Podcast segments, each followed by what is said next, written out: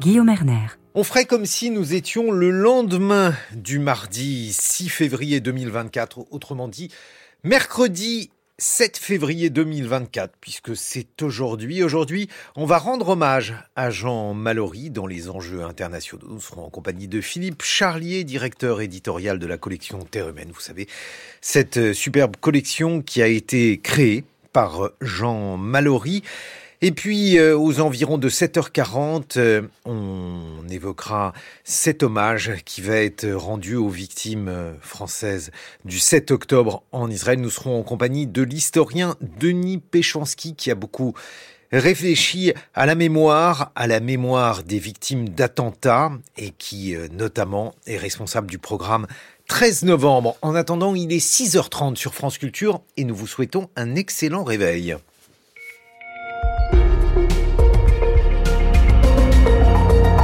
C'est le journal de Margot Delpierre. Bonjour Margot. Bonjour Guillaume, bonjour à tous. 55 portraits dans la cour des Invalides ce midi. Hommage national rendu aux victimes françaises des attaques du 7 octobre menées par le Hamas en Israël. Jusqu'à 10 mois de prison ferme ont été requis hier contre 9 hommes. Ils sont accusés d'avoir participé à l'appel de l'ultra-droite à des manifestations fin novembre à Romans-sur-Isère. En Azerbaïdjan, les électeurs ont commencé à voter pour la présidentielle qui, sans suspense, devrait sacrer l'autorité Ilham Aliyev.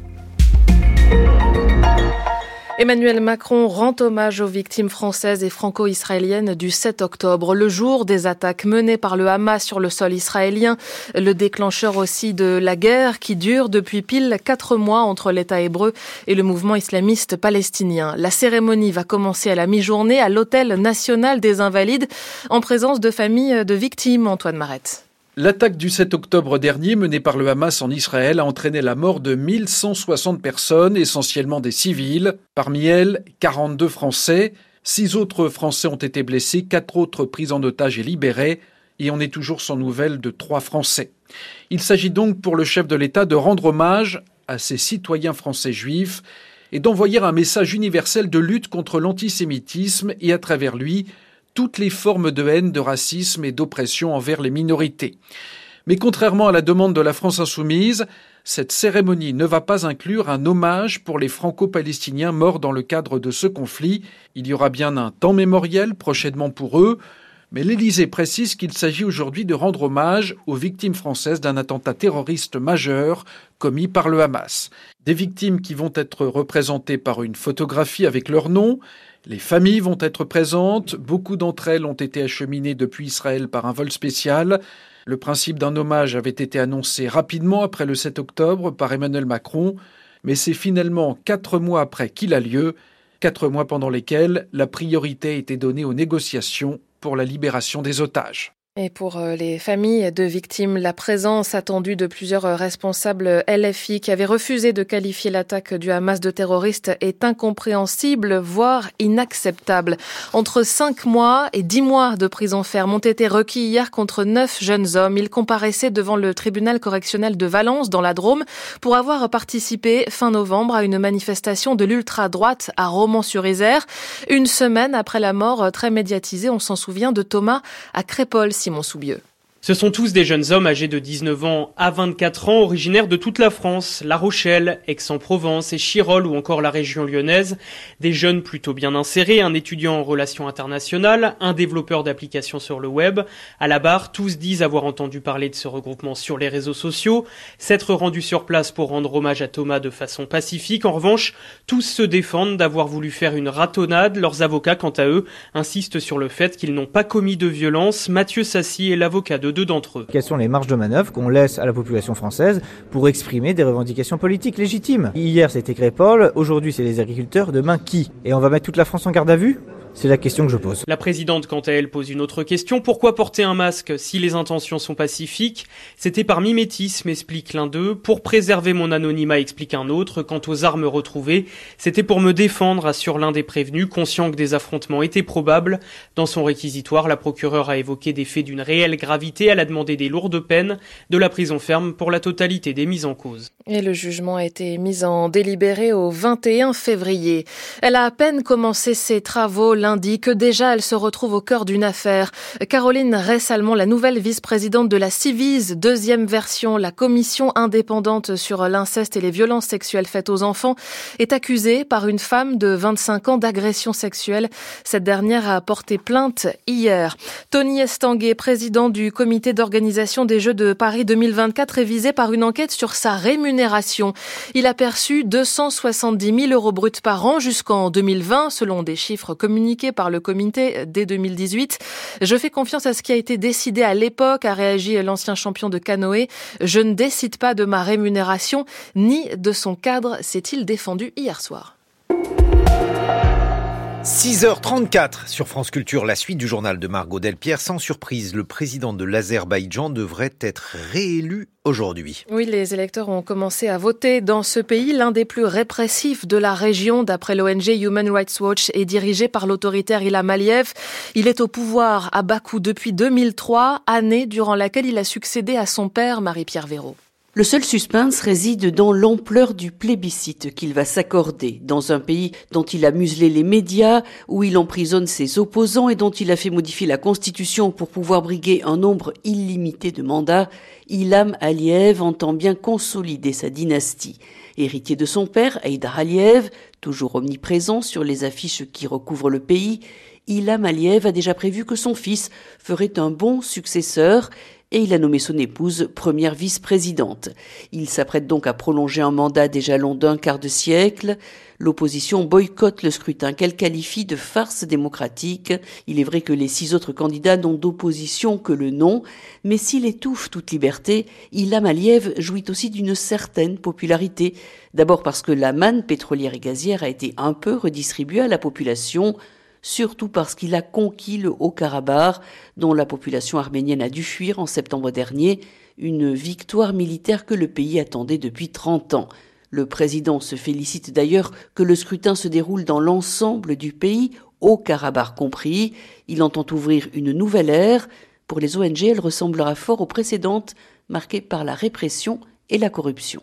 Les précisions de Marie-Pierre Véraud.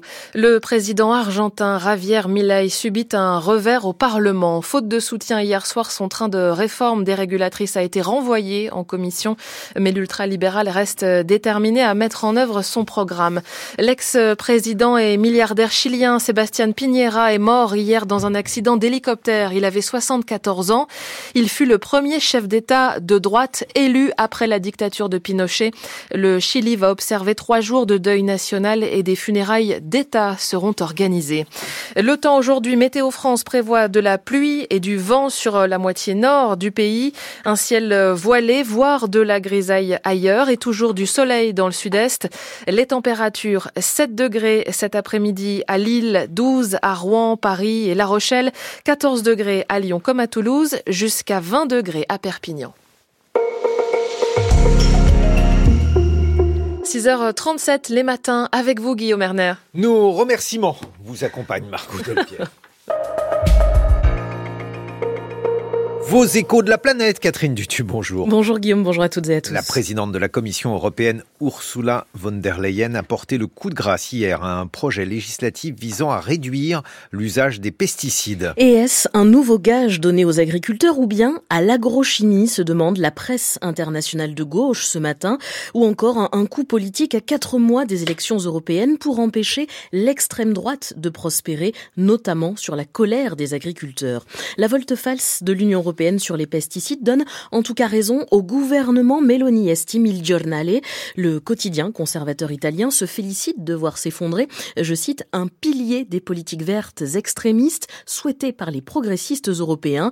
Et il indique que Rome menait la fronde contre cette réglementation qui risquait de pénaliser les agriculteurs avant tout au nom de la durabilité environnementale. Mais la Repubblica, journal de gauche, se désespère de son côté de devoir trouver encore longtemps des des résidus chimiques dans nos assiettes. La décision de Bruxelles, en tout cas, ne calme pas la colère des agriculteurs italiens qui veulent vivre de leur métier. Et pour le dire, ils sont arrivés par milliers avec leurs tracteurs hier à Rome.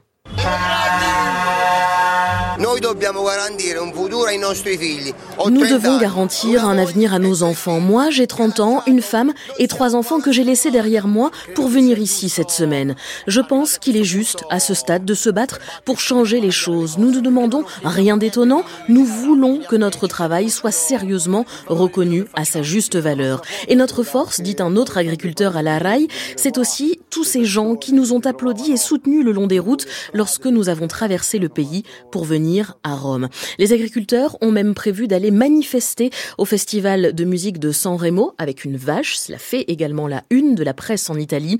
Les manifestations se poursuivent par ailleurs en Espagne et aux Pays-Bas où plusieurs personnes ont été blessées depuis le début de la semaine. Vous allez y revenir dans votre revue de presse internationale dans une heure. Catherine, qu'est-ce qu'il y a d'autre à la une de la presse internationale? Eh bien, une question, Guillaume. Qu'est-ce qui tue tant d'éléphants au Sri Lanka? Je sais pas, un éléphant ça trompe, quelque chose comme ça? Ben Justement, les trompes et l'ivoire des éléphants euh, sont, sont en question, mais on en reparlera dans une heure. Absolument, puisqu'il est 6h39 et on poursuit avec les enjeux internationaux. Les matins de France Culture, Guillaume Erner. Des enjeux internationaux sous forme d'hommage. Explorateur du Grand Nord, géographe, anthropologue, éditeur et cinéaste Jean Mallory est mort avant-hier à l'âge de 101 ans. À l'aube des années 50, il part en immersion auprès des Inuits auxquels il consacre sa vie pour raconter un mode de vie sur le point de disparaître, défendre leurs droits. Ce n'est pas seulement une approche anthropologique qu'il réinvente, mais aussi un récit à travers la collection Terre humaine qui publie les plus grands noms de l'anthropologie française, collection aujourd'hui dirigée par notre invité Philippe Charlier. Bonjour. Philippe Charlier, vous êtes directeur éditorial de cette collection, vous êtes euh, anthropologue, directeur du département de la recherche et de l'enseignement du musée du Quai Branly. Quel est donc tout d'abord ce royaume de Tulé dont il est question dans Les Derniers Rois de Tulé, le livre qui a rendu Jean Mallory célèbre, publié en 1955 alors, je ne suis plus directeur de ce département depuis le 1er septembre, mais pour le reste, je voulais vous parler de Jean Mallory. En fait, quand il découvre euh, Tulé, il arrive d'abord du, du Hogar, donc le choc est extrêmement, extrêmement fort. On est dans le tout début des années 1950, et en 1951 précisément, il voit se construire devant ses yeux une base militaire euh, à Tulé, c'est-à-dire dans l'extrême euh, nord du, du, du, Groenland. Et là, évidemment, il, euh, c'est la révolte qui, qui, le mène. Sachant que cet homme est un, est un ancien résistant, c'est déjà un exalté, mais dans le sens très positif et, euh, philosophique même du, terme, et il va crier, il va s'opposer directement à ce haut gradé euh, militaire américain en lui disant Go home, il n'a rien à faire sur, euh, sur cette terre. En fait, il est en train de transformer cet Américain, une terre qui est pacifique, autant sur le plan environnemental que sur le plan géopolitique, en un espace d'opposition entre, entre des peuples. Et ça, Jean Mallory ne peut pas le supporter. Il y a donc euh, cette révolte, vous dites euh, un, exalté. Il y a aussi euh, l'idée donc d'aller à la rencontre d'un peuple, d'un peuple premier, et comme un anthropologue, de, de décrire ce mode de vie sur une terre particulièrement difficile, inhospitalière. Alors, à l'origine, il n'est pas ethnologue. C'est ça qui est fantastique avec Jean Mallory, c'est qu'il l'a appris vraiment sur le terrain, puis euh, en faisant ses classes euh, au fur et à mesure. À l'origine, il est géomorphologue. C'est un spécialiste des éboulis. Il a coutume de dire que les pierres lui parlent.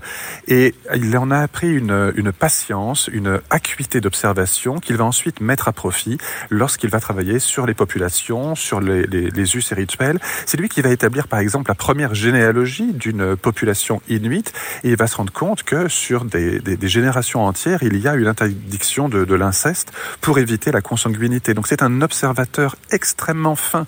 Il est d'une patience comme ça n'est pas possible. Il sait que tout se bâtit sur le temps long, y compris sur le plan politique, mais aussi sur le plan humain. Et donc il va, il va mettre à profit en fait ces longues journées et parfois ces longues nuits euh, seul avec son chien, avec ses chiens sur son traîneau, ou bien en, au milieu de la population inuite pour apprendre, pour découvrir et surtout pour transmettre. Malheureusement, mmh. assez souvent, il fait une dernière, un dernier inventaire avant disparition. Mais comment fait-il pour se fondre euh, dans ce peuple, parmi ces gens euh, Comment s'y prend-il? Je pense que d'abord il en impose. D'abord il en impose. C'est-à-dire c'est une force de la nature, c'est un géant euh, dans tous les sens du terme et il en, il, en impose. Et puis il a une force de, résilience. Quand on ne veut pas de lui, il, euh, il, il, reste debout, il attend que, en fait, il finit par s'imposer tout simplement. Il apprend la langue, il apprend les us et coutumes, il, euh, il respecte évidemment, il, ne, il ne s'impose pas par sa culture, il s'impose par sa, par sa force, sa force humaine et sa force spirituelle. Il pose des questions, il prend des notes, il utilise le dessin également comme médiateur entre lui et les populations. C'est vraiment, il, il, sait y faire. Mhm. Vraiment, il sait y faire. Est-ce qu'on peut tenter un parallèle entre ces derniers rois de Tulé, donc publiés dans la collection Terre humaine en 1955, et un autre livre au, au destin là aussi euh, magnifique, euh, celui de Lévi-Strauss, Triste tropique, publié la même année? Alors on peut le faire sur la fibre littéraire. Autant sur la fibre littéraire, je suis d'accord. Ce sont des ouvrages qui sont anthropologiques, ethnologiques, de terrain, euh, qui représentent pas mal d'années et de mois de, de, de, travail dans des conditions extrêmement difficiles, euh, et qui sont présentés d'une façon lisible, digeste et surtout mmh. extrêmement belle, une, une plume incroyable. En revanche, Lévi-Strauss n'était pas seul, il était accompagné euh, de, de Dina Dreyfus, en l'occurrence, quand il était sur le, sur le terrain en Amazonie. Il faisait partie d'une équipe, donc ce sont des, des conditions de terrain qui sont différentes. Mais il y a toujours, en effet, cette personnalité extrêmement forte Lévi-Strauss n'est pas Mallory, hein, c'est vraiment deux personnalités mmh. complètement différentes. Mais cette idée, en tout cas, d'une confrontation entre deux populations, entre deux cultures, qui n'ont rien à voir l'une avec l'autre, et dont d'ailleurs l'une menace l'autre. Mais il y a une curiosité, il y a une main tendue, et puis il y a toujours cette, euh, cette idée de euh, je vais te décrire pour mieux te connaître et, si possible, mieux te sauver.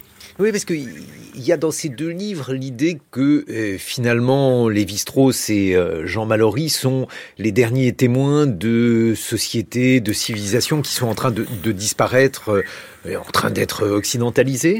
Philippe Cherchier. Ce sont des... Oui, oui, ce sont des, des, témoignages, mais ce sont aussi des cris. Euh, C'est-à-dire que ce sont des cris qui sont lancés par ces ethnologues de terrain qui ont vu, qui ont observé, et qui disent à la population occidentale, réveillez-vous, euh, ne laissez pas disparaître ces populations. Et puis également, ces populations ont quelque chose à, à, vous apprendre. Ces cultures ne sont pas moindres par rapport à vous. Et ça, Jean Mallory avait toujours euh, comme credo de dire que nous sommes tous sur un pied d'égalité. Il parlait de nous, les frères humains. Et, euh, et ça n'était pas qu'une posture ou, ou, autre chose. Il le croyait sincèrement. Et euh, l'apprentissage doit vraiment se faire dans les deux sens. Euh, il avait coutume également de dire, je le cite beaucoup, mais c'est tant qu'à faire, profitons-en de dire que les Inuits avaient donné un sens à sa vie. Avant, quand il faisait de la géographie dans le Hogar, avant, quand il étudiait euh, à Henri IV ou, ou mm -hmm. ailleurs dans, dans, les lycées ou établissements mm -hmm. parisiens, il cherchait encore sa voie dans une famille qui était difficile, on va dire. Eh bien, voilà, ce sont les Inuits qui nous ont donné cette, cette vision et cette prospective sur son existence. Les livres de terre humaine en général ont ce pouvoir-là de décrire avec une plume extraordinaire, mais également aussi de, de, de crier sauvez-nous, faites quelque chose, et puis de nous apprendre, de nous mettre sur des chemins. Même chose avec l'été grec de la carrière, par exemple, ou la, la, la, la republication des immémoriaux de, de Victor Ségalen. C'est voilà, ce sont des ouvrages qui, qui portent une voix. Mais alors j'ai été très étonné, euh, Philippe Chartier, parce que j'ai lu euh, les critiques qui avaient accompagné les derniers rois de Tulé à sa parution, donc en 1955, et euh, les critiques euh, étaient pour certaines euh, assez mordantes. Les critiques étaient mordantes parce que euh, c'était d'abord une, une, nouvelle façon de faire de l'ethnologie et de l'anthropologie. Il sortait complètement du cadre euh, académique. Hein. Souvenez-vous quand même que euh, c'est une création nouvelle, cette, cette collection. Et avant, on est dans des mm -hmm. ouvrages beaucoup plus universitaires, classiques. Donc, il cassait les codes. On avait tendance à mettre en évidence sa mégalomanie. Alors, c'est sûr qu'il avait, un, voilà, il avait, il avait une aura particulière, Jean, Jean Mallory. Mais c'est vrai qu'il voilà, il se mettait un petit peu en avant. Mais il se faisait un passeur tout simplement d'informations. On moquait un tout petit peu sa plume et puis on moquait surtout une chose importante, c'est on lui disait mais les Inuits ne sont pas une population, ne sont pas une culture, c'est quelques petites tribus réparties là-haut dans le nord, ça ne constitue pas une culture. Il a été le premier à mettre en évidence le fait que si il y avait vraiment une unité entre la Sibérie, entre euh, le Groenland, entre le, le Canada, il y a vraiment une culture inuite qui évidemment a, a, des déclinaisons un petit peu différentes, mais ce ne sont pas des sauvages du, euh, du Grand Nord, fermez les guillemets, ce sont une véritable culture qui est établie là depuis des millénaires et qui a bâti quelque chose et qui ne doit pas disparaître. C'est vraiment, c'était le message et il n'a pas en, en, effet été reçu de façon euh, facile. Oui, alors ce qui est très étonnant, c'est que il s'est de plus en plus inuitisé au fil de sa vie, si bien qu'on pourrait dire qu'il a épousé la spiritualité inuite. Oui, il y a un endroit qui a beaucoup changé, c'est l'allée des baleines. On est dans la Sibérie euh, la partie la plus à l'est de la, de la Sibérie, dans ce qu'on appelle la Tchoukotka. Et là, c'est un, alignement d'ossements de baleines, des côtes, des vertèbres, euh, des os longs. Et cet endroit-là l'a vraiment beaucoup, beaucoup marqué. Il, a, il, a, il en est devenu euh, également euh, d'abord un peu naturaliste, puis il s'est dit chaman et même euh, animiste. Et ça a vraiment changé sa façon de, penser les choses. Vous savez, il y a peu de temps, il y a eu une exposition de ces pastels polaires à, à l'UNESCO. Et autant quand il était dans un là-bas, au milieu de nulle part, entre guillemets, et qu'il dessinait ses pastels et qu'il voyait vraiment se construire le monde tous les matins ou se déconstruire euh, tous les soirs. Et puis quand il était avec ses, avec ses chiens de, de, traîneau, il avait vraiment un rapport intime entre lui-même et la nature. Et c'est là, je pense, qu'il a développé une spiritualité très particulière, très très particulière. Bon alors, l'autre travail de Jean Mallory, ce fut donc euh, son travail d'éditeur. La Terre humaine, la collection que vous dirigez aujourd'hui, Philippe Chartier, euh, a connu de, nombreux ouvrages euh, qui, m'ont laissé des souvenirs absolument émus. Alors, j'ai parlé de Triste Tropique et Le Cheval d'Orgueil de Pierre-Jacques Elias. Oui, ce sont des livres. Alors, le Cheval d'Orgueil, c'est vraiment le, le, le best-seller, si on peut dire, de la, de la collection Terre humaine. Hein, plus, plus d'un million d'exemplaires de, euh, vendus. Et puis, chaque ouvrage est à chaque fois vendu dans des, dans des droits étrangers. C'est une. Euh, alors, il sélectionnait vraiment très très bien les textes, Jean, Jean Mallory. Mmh. Il savait exactement quel livre sortir à quel moment pour euh, satisfaire à tel ou tel besoin euh, de, de, de, lecture. Et euh, lorsque Jacques Elias publie Cheval d'Orgueil, c'est en effet un, un choix judicieux. C'est celui du, de, la, de la redécouverte et de, de la remise en avant euh, de, de, de, nos régions et notamment de la, de la culture euh, bretonne. Beaucoup ont acheté ce, ce livre, euh, beaucoup l'ont lu aussi. Et puis il a, il a, il a fait connaître à l'international cette, euh, cette collection. Mais il, il, est audacieux aussi quand il fait euh, travailler euh, Patrick Declercq sur les sans domicile fixe de la, mmh. de la région parisienne, mmh. notamment de, de Nanterre.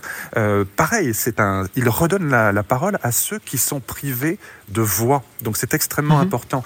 Et hum, ce sont des choix éditoriaux. Et je peux vous dire qu'il travaillait les textes comme euh, de façon extrêmement euh, difficile. C'est-à-dire qu'il faisait écrire, réécrire. Euh, pour satisfaire Jean Mallory, il fallait mettre longtemps. Quand j'ai publié mon vaudou, je peux vous dire qu'il a fallu un long temps d'écriture. Mais c'était très bien, c'est formateur. Et ça, à chaque fois, on, on progressait, on s'élevait à, à, travers lui. Un, un, dernier mot, Philippe Charlier, et le, le prochain livre justement que vous allez publier dans cette collection? Ah, le prochain livre, eh bien, c'est dans quelques jours. Nous sortons un, un inédit d'Alexandra David Neel qui s'appelle Souvenir d'une Parisienne au Tibet.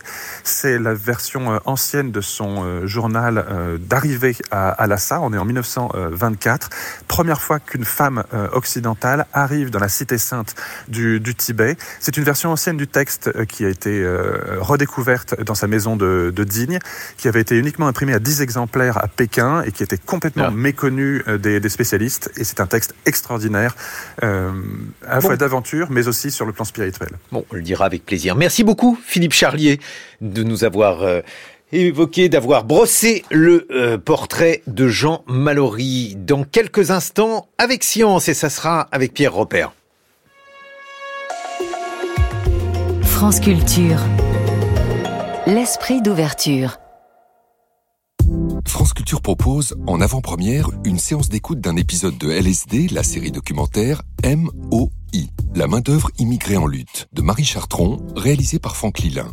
Alors que Missak Manouchian entre au Panthéon, et avec lui la mémoire des résistants étrangers, cette série raconte l'histoire d'une organisation militante et culturelle à travers des biographies singulières. Rendez-vous ce dimanche à 14h au Mémorial de la Shoah à Paris pour échanger avec l'équipe. Entrée gratuite sur réservation. Plus d'infos, franceculture.fr. 6h52.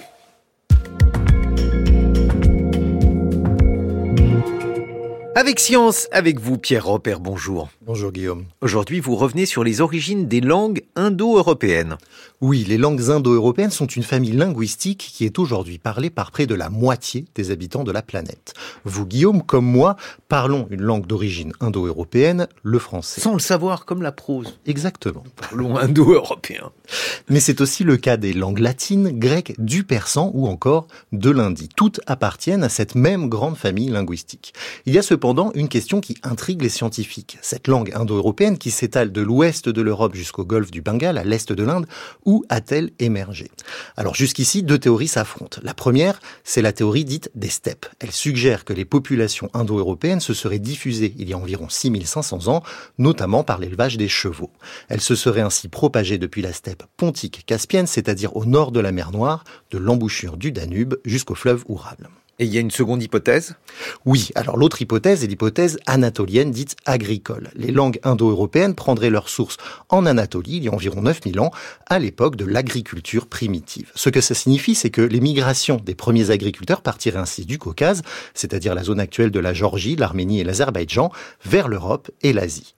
Or, il y a maintenant une troisième hypothèse qui a été publiée dans la revue Science. Des chercheurs de l'Institut Max Planck en Allemagne ont réuni une équipe conséquente comptant pas moins de 80 spécialistes des langues. Ils ont tenté de comprendre à leur tour où et quand était originellement parlé ce proto-indo-européen. C'est ce que raconte Marc Alassonière-Tang, linguiste au CNRS et au Muséum d'histoire naturelle.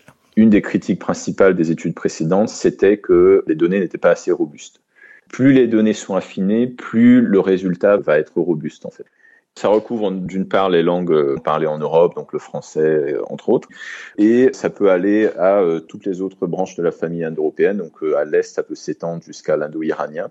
Et une des particularités de cette étude, c'est aussi qu'ils ont inclus plus de langues anciennes. Si par exemple entre deux langues, on utilise très souvent le, un mot similaire pour représenter les mêmes concepts, ces deux langues vont être plus proches que si deux langues utilisent des mots totalement différents pour les mêmes concepts. Un exemple, je pense, c'est on peut prendre le mot table. Donc si dans certaines langues, on va dire table avec des formes un peu similaires comme table, table, etc., ces langues vont être plus proches que si dans une langue, le mot table va être prononcé bourde, par exemple. On voit que la, forme est assez différente. On utilise cette similarité en fait pour euh, ensuite nourrir le modèle qui va euh, dire voilà du coup probablement ces deux langues-ci étaient euh, similaires il y a combien d'années avant et ensuite et remonter remonter jusqu'au proto-indo-européen. Les chercheurs ont donc constitué un nouvel ensemble de données de vocabulaire à partir de 161 langues indo-européennes, dont 52 langues anciennes. C'est un des plus gros ensembles de données réalisés à ce jour sur ce sujet. Mais qu'est-ce qu'ils ont découvert grâce à ce nouveau corpus? Eh bien, ces résultats ont permis d'établir une nouvelle chronologie de migration de ces langues. Les deux hypothèses précédentes se rejoindraient, comme l'explique Marc Alassonière-Tang. Ce qui est nouveau dans cette étude, à part les données, c'est le fait que ça propose une troisième hypothèse, c'est-à-dire que les deux hypothèses précédentes ont raison. C'est quelque chose qu'on trouve assez souvent en fait, parce que c'est assez rare de dire voilà, c'est absolument euh, A et pas B. Et euh, dans ce cas-ci, les résultats de l'étude indiquent un âge à peu près de 8000 ans avant le présent pour les langues indo-européennes. Donc si on regarde les dates, ça soutient l'hypothèse d'Anatolie. Par contre, les résultats montrent aussi que les populations s'étaient déjà dispersées à peu près 7000 ans avant le présent. Et c'est là que ça peut soutenir aussi l'hypothèse des steppes, parce que ces résultats n'excluent pas la possibilité justement que l'origine des populations serait au sud du Caucase, et ensuite il y a eu une branche qui se soit étendue vers le nord, vers la steppe, et ensuite on aurait eu un mouvement des steppes et de l'Anatolie vers euh, où sont les populations indo-européennes aujourd'hui. C'est un peu comme ça que ça combine les deux. Selon cette hypothèse hybride, le foyer initial de la famille des langues indo-européennes partirait donc bien du sud du Caucase et se serait par la suite séparé en plusieurs branches migratoires. Pour compléter leurs données, les scientifiques ont également fait appel à la phylogénétique. En substance, ils ont utilisé des données d'ADN anciens pour confirmer ces mouvements de migration vers le nord, de l'Europe centrale depuis les steppes. Cette étude pourrait donc bien représenter une percée significative dans la compréhension des origines des langues indo-européennes. Si les chercheurs n'ont pas encore convaincu tous les tenants des différentes thèses, ils ont à minima le mérite de présenter un modèle plausible qui combine les découvertes à la fois archéologiques, anthropologiques et génétiques. Merci Pierre Robert, c'était avec science.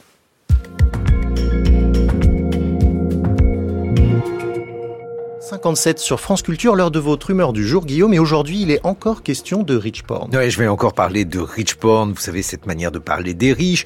Encore qu'aujourd'hui, il sera question de petits riches, mais la question demeure la même. La distinction entre riches et pauvres dans le domaine automobile, cette fois-ci en général, et des SUV, comme on dit en particulier. Alors, petite précision qui a son importance, peu importe que le SUV ne soit pas un yacht, ni en termes de pollution, ni en termes de prix, peu importe que le SUV soit bien souvent la seule solution pour les familles nombreuses, j'en connais, il est devenu un véritable symbole. D'où cette votation sur les SUV organisée par la ville de Paris, votation qui, cela a été dit, fleure bon la démagogie avec un nombre de suffrages exprimés très faible, 5,68% du corps électoral et finalement une courte majorité en faveur donc euh, de la surtaxation de ces SUV pour leur stationnement, un peu plus de 50 4%. Alors je reviens pas là-dessus, cela a été dit, mais le journal Le Monde publie au sujet de ce référendum une carte absolument magique. La question du SUV a coupé la capitale en deux. Pour le dire en un mot, les arrondissements les plus riches ont voté pour ce type d'automobile, donc contre leur taxation. Les arrondissements les moins riches, difficile de parler d'arrondissements pauvres à Paris, ont voté contre le SUV. Rien de mieux que ce scrutin pour illustrer le clivage Est-Ouest. L'Est parisien, ce sont les endroits, disons, les plus mélangés, les plus bobos. Les 11e et 20e arrondissements ont voté à mort contre les SUV, tandis que les 16e et 7e supportent le SUV, le pied sur l'accélérateur. Le 16e, par exemple, a voté à 80% en faveur du SUV. Le 10e, Canal Saint-Martin, vous savez, a voté contre les SUV à 75%. C'est la vérification française d'une idée présente dans l'ouvrage de Kate Pickett et de Richard Wilkinson. Les SUV sont devenus l'un des critères mesurant le degré d'inégalité au sein d'une société. Plus il y a d'inégalité dans une société, plus il y a de 4x4 et autres SUV. Ainsi, aux États-Unis, il y a quatre fois plus de 4x4 qu'au Canada. Manière de rappeler qu'en Amérique, les inégalités ont un boulevard, là où les SUV occupent le haut du pavé, d'où ce vote instinctif. Voter contre les SUV, c'est voter contre les inégalités. C'est pourquoi les SUV vont devenir difficiles à garer à Paris, parce qu'ils offrent aux inégalités un créneau. Les matins de France Culture. Guillaume Erner. Et ben voilà, il est 7h et c'est le journal d'Anne-Laure Chouin.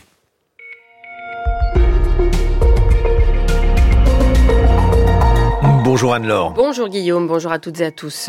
Nous reviendrons largement sur la cérémonie d'hommage prévue ce matin aux Invalides en mémoire des victimes françaises des attentats du Hamas le 7 octobre dernier, des victimes longtemps restées dans l'anonymat. À Gaza, alors qu'une trêve se discute, les opérations israéliennes visent désormais Rafah et font craindre un nouveau désastre humanitaire. Et puis nous serons au Sénégal où la confusion règne jusque dans le camp présidentiel après le coup de force antidémocratique de Macky Sall. Après ce journal, Marguerite Caton, ce sera votre question du jour. Et nous parlerons de Mayotte euh, en état de crise. L'État est-il impuissant? Il aura fallu attendre quatre mois avant que la France ne rende hommage aux victimes françaises des attaques du 7 octobre en Israël par le Hamas. Un attentat qui s'est déroulé hors de France et qui, on le rappelle, a causé la mort de 1160 personnes tuées par balles, brûlées vives ou mutilées, en majorité des civils, mais qui, avec 42 Français ou Franco-Israéliens tués, 6 blessés, 4 otages libérés et 3 toujours disparus et présumés otages, constitue le plus lourd bilan depuis l'attentat de Nice le 14 juillet 2016. Dans la cour des Invalides tout à l'heure, à 11h45, 55 portraits de victimes seront donc dressés et 55 familles seront présentes, venues en partie depuis Israël par un vol spécial. Des victimes qui, pour la grande majorité jusqu'à aujourd'hui, sont restées anonymes. Nourad Mahmoudi a essayé de comprendre pourquoi. Seulement quelques noms ont été rendus publics ces derniers mois par le ministère des Affaires étrangères français.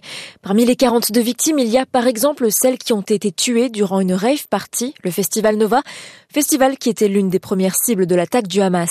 Avidan Torjman, par exemple, né à Bordeaux, victime de cette attaque. Il était l'un des organisateurs du festival. Céline Ben Navid Nagar, 32 ans, participait à cette rave party. Elle laisse derrière elle un bébé de 6 mois et son mari. Le kibbutz Niroz a également été pris pour cible. Sur place, Carmela Dan, 80 ans, et sa petite fille Noya Dan, 12 ans, y ont été assassinés. Une liste non exhaustive car d'autres noms de victimes franco-israéliennes sont restés jusqu'à présent secrets. Un réflexe d'auto-préservation de la part des familles des victimes, estime l'historien Alexandre Bande, spécialiste de la Shoah et de l'antisémitisme. Alors que la communauté juive israélienne et que les juifs français étaient victimes d'odieux attentats, euh, en France comme dans d'autres pays du monde, se déployaient des actes antisémites. Et donc on peut peut-être imaginer qu'une partie des familles des victimes ait voulu euh, préserver l'anonymat pour ne pas avoir à subir les foudres soit d'une partie de l'opinion publique, soit d'une partie de la presse. Après, on peut aussi penser que dans le cadre d'un traumatisme aussi terrible que de la perte d'un proche dans ces conditions apocalyptiques qui ont été celles du 7 octobre, certaines familles n'aient pas voulu communiquer, n'aient pas voulu échanger sur la peine et la douleur qui était la leur. En revanche, l'identité des otages franco-israéliens a, elle, été rendue publique. Ils sont trois. Orion Hernandez Radou, enlevé à la rave party Nova, Ohad Yalomi et Ofer Calderon sont encore retenus par le Hamas. Nouran Mahmoudi. À cette euh, cérémonie républicaine d'hommage aux invalides, tous les parlementaires ont été conviés. Plusieurs députés de la France insoumise seront donc présents et pour certaines familles de victimes, choquées du refus de plusieurs responsables du parti de qualifier l'attaque du Hamas de terroriste, cette présence reste incompréhensible. Antoine Marette. Plusieurs familles de victimes du Hamas ont demandé à Emmanuel Macron que les élus insoumis ne soient pas présents à la cérémonie d'aujourd'hui. En cause, une succession de déclarations ambiguës sur le Hamas. La direction de LFI a refusé de qualifier l'organisation de groupe terroriste. La députée Danielle Obono est allée encore plus loin. En octobre dernier, elle a répondu par l'affirmatif à la question Le Hamas est-il un mouvement de résistance?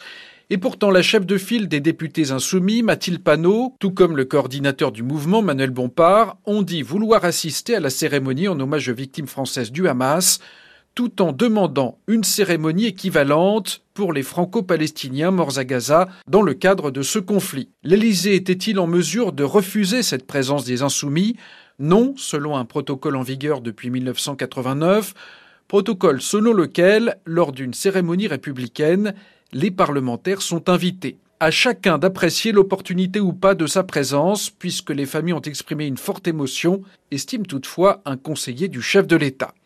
Les parents qui pleurent leurs enfants ont tous les droits, a répondu François Ruffin. Le député fait partie des rares insoumis à avoir qualifié le Hamas de terroriste. En Israël, cet hommage français sera retransmis sur écran géant sur la place des otages en face du ministère de la Défense à Tel Aviv où les familles des otages se réunissent régulièrement.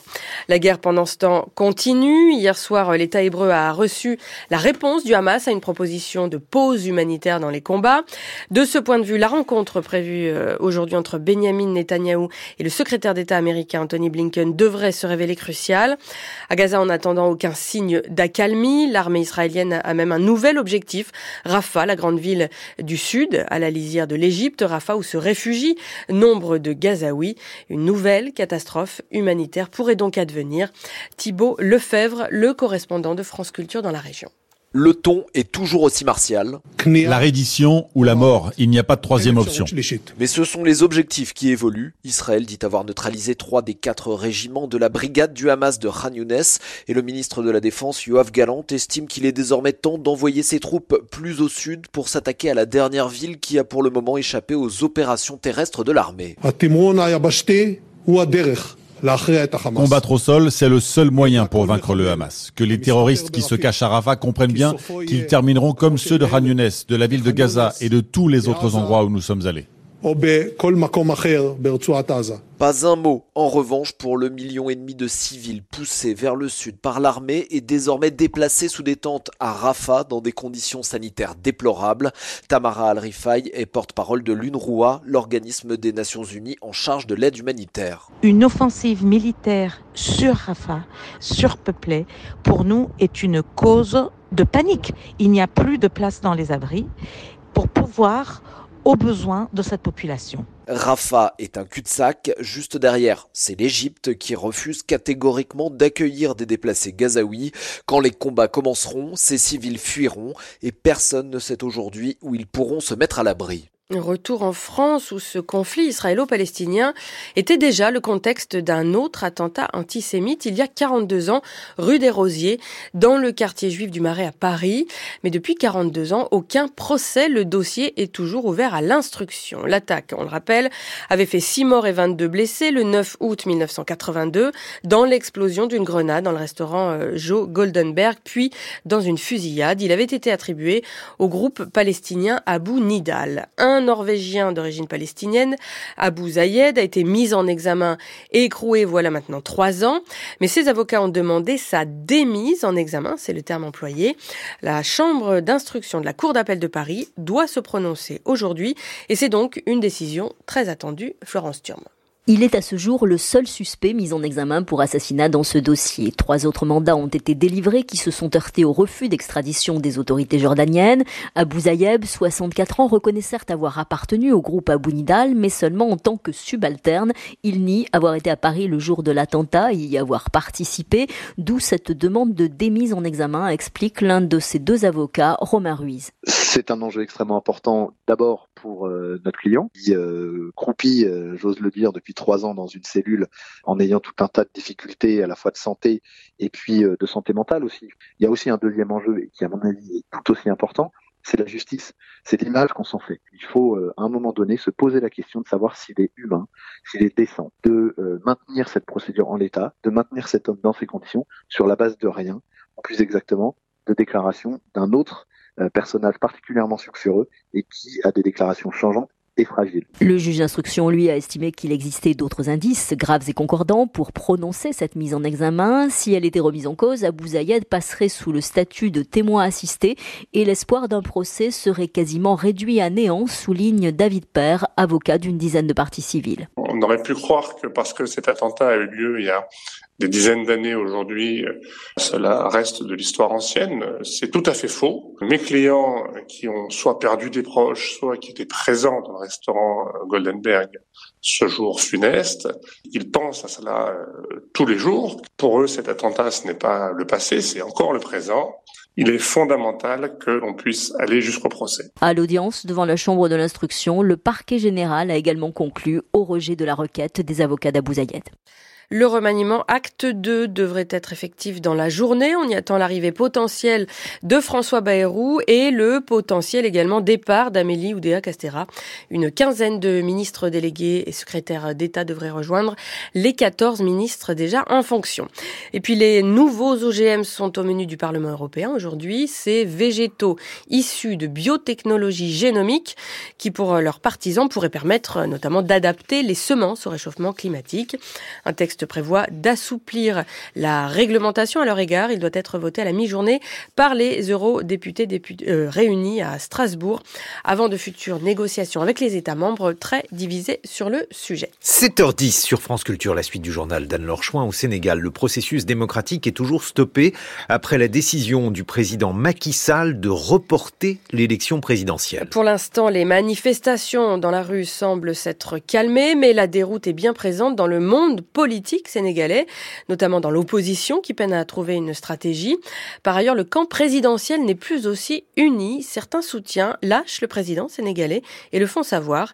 À Dakar, notre envoyé spécial William Delesseux avec Marc Garvenès. Il y a ceux qui font défection au sein de l'exécutif sénégalais avec deux démissions de proches du chef de l'État après le secrétaire général du gouvernement. La ministre d'État, Awa Marie Kolsek, choisit de quitter ses fonctions. Son conseiller en communication, Boubacar Sow. Je pense qu'en adéquation avec euh, ses convictions personnelles, ses valeurs et son éthique, elle a un petit peu de la difficulté à accepter euh, les dernières décisions du chef de l'État. Lui est un soutien d'Amadouba, le candidat de la majorité désigné pour succéder à Macky Sall. Mamoudou Ibrakan est sévère. Peut-être que d'autres démissions suivront, mais celle qui est la plus attendue, euh, c'est celle de Monsieur le Président de la République, qu'il revienne à la raison. Il ne faut pas que le peuple sénégalais lâche également l'affaire. JT de la télévision nationale, pas question d'évoquer ces désaccords, mais une émission spéciale avec un ministre appelé pour défendre le report du scrutin, Ismaïla Madurfal. Le président de la République n'est pas à l'origine de ce report. Il n'en est pas l'auteur, il n'en est pas l'initiateur, il n'en est pas l'inspirateur. Il reste au président Macky Sall une dernière étape, la promulgation de cette loi qui prolongera son mandat d'une année. William Delesseux. On termine ce journal avec la fermeture prochaine à Paris du musée Pompidou, programmée progressivement à partir de janvier 2025 pour une durée de 5 ans. On a parlé dans ces journaux du mouvement de grève des personnels inquiets de leur devenir pendant ces 5 années de travaux et de rénovation. Le public, lui, pourra tout de même admirer quelques-unes des 140 000 œuvres de la collection du musée via une programmation hors les murs intitulée Constellation. Les collections vont se disperser aux quatre coins du monde, en effet, grâce à une série de partenariats. Les précisions de François Chagnot. Le centre Pompidou s'est d'abord tourné vers ses grands voisins parisiens. Les galeries du Grand Palais fraîchement rénovées accueilleront quatre expositions par an dès juin 2025. Le Louvre se prêtera au jeu à partir de l'automne 2026. Les équipes de Beaubourg préparent également des collaborations avec le musée du Quai Branly, Guimet, le Jeu de Paume ou encore la Cité de l'Architecture. Le futur centre Pompidou francilien de 30 000 mètres carrés à Massy dans l'Essonne permettra lui de stocker les 100 140 000 œuvres du musée, inauguration prévue en 2026 en dehors de la région parisienne. La Villa Noailles de Toulon, le LAM et le Tripostal de Lille, la région Centre-Val de Loire ou encore le Centre Pompidou-Metz, pour ne citer que quelques exemples, accueilleront également des expositions comme et pour la première fois la Guadeloupe et la Martinique grâce à un musée sur roue. Le navire amiral de l'art contemporain en Europe ne veut pas se faire oublier non plus à l'étranger. La convention du centre Pompidou de Malaga vient d'être reconduite et des partenariats ont également été signés avec des institutions de Séoul, Shanghai, Bruxelles et le dernier rejeton de la marque Centre Pompidou ouvrira ses portes dans l'État américain du New Jersey en 2027. Le temps de ce mercredi, pluie et vent sur la moitié nord. Le Pas-de-Calais est à nouveau en vigilance orange. Pluie, inondation. Cet après-midi, la pluie s'étend du nord de l'Aquitaine jusqu'au Grand Est. Ce matin, comptez 1 à 11 degrés du nord au sud, de nord au sud, pardon. Température maximale en hausse. 10 à 15 degrés sur les deux tiers nord du pays. 15 à 19 plus au sud. C'est la fin de ce journal et la suite des matins de culture avec vous, Guillaume Erner. Merci Anne-Laure Chouin. Et dans quelques secondes, la question du jour de Marguerite Caton, crise à Mayotte, l'État est-il impuissant? 7h14 sur France Culture. Ah bah non, midi à Portis-Guérin, il faut sortir de la douche.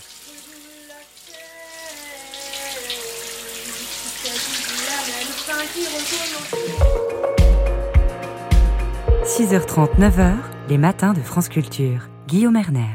Marguerite Caton, bonjour. Bonjour Guillaume, bonjour à tous. Alors, direction l'océan Indien ce matin et Mayotte, au nord de Madagascar, au large des côtes africaines.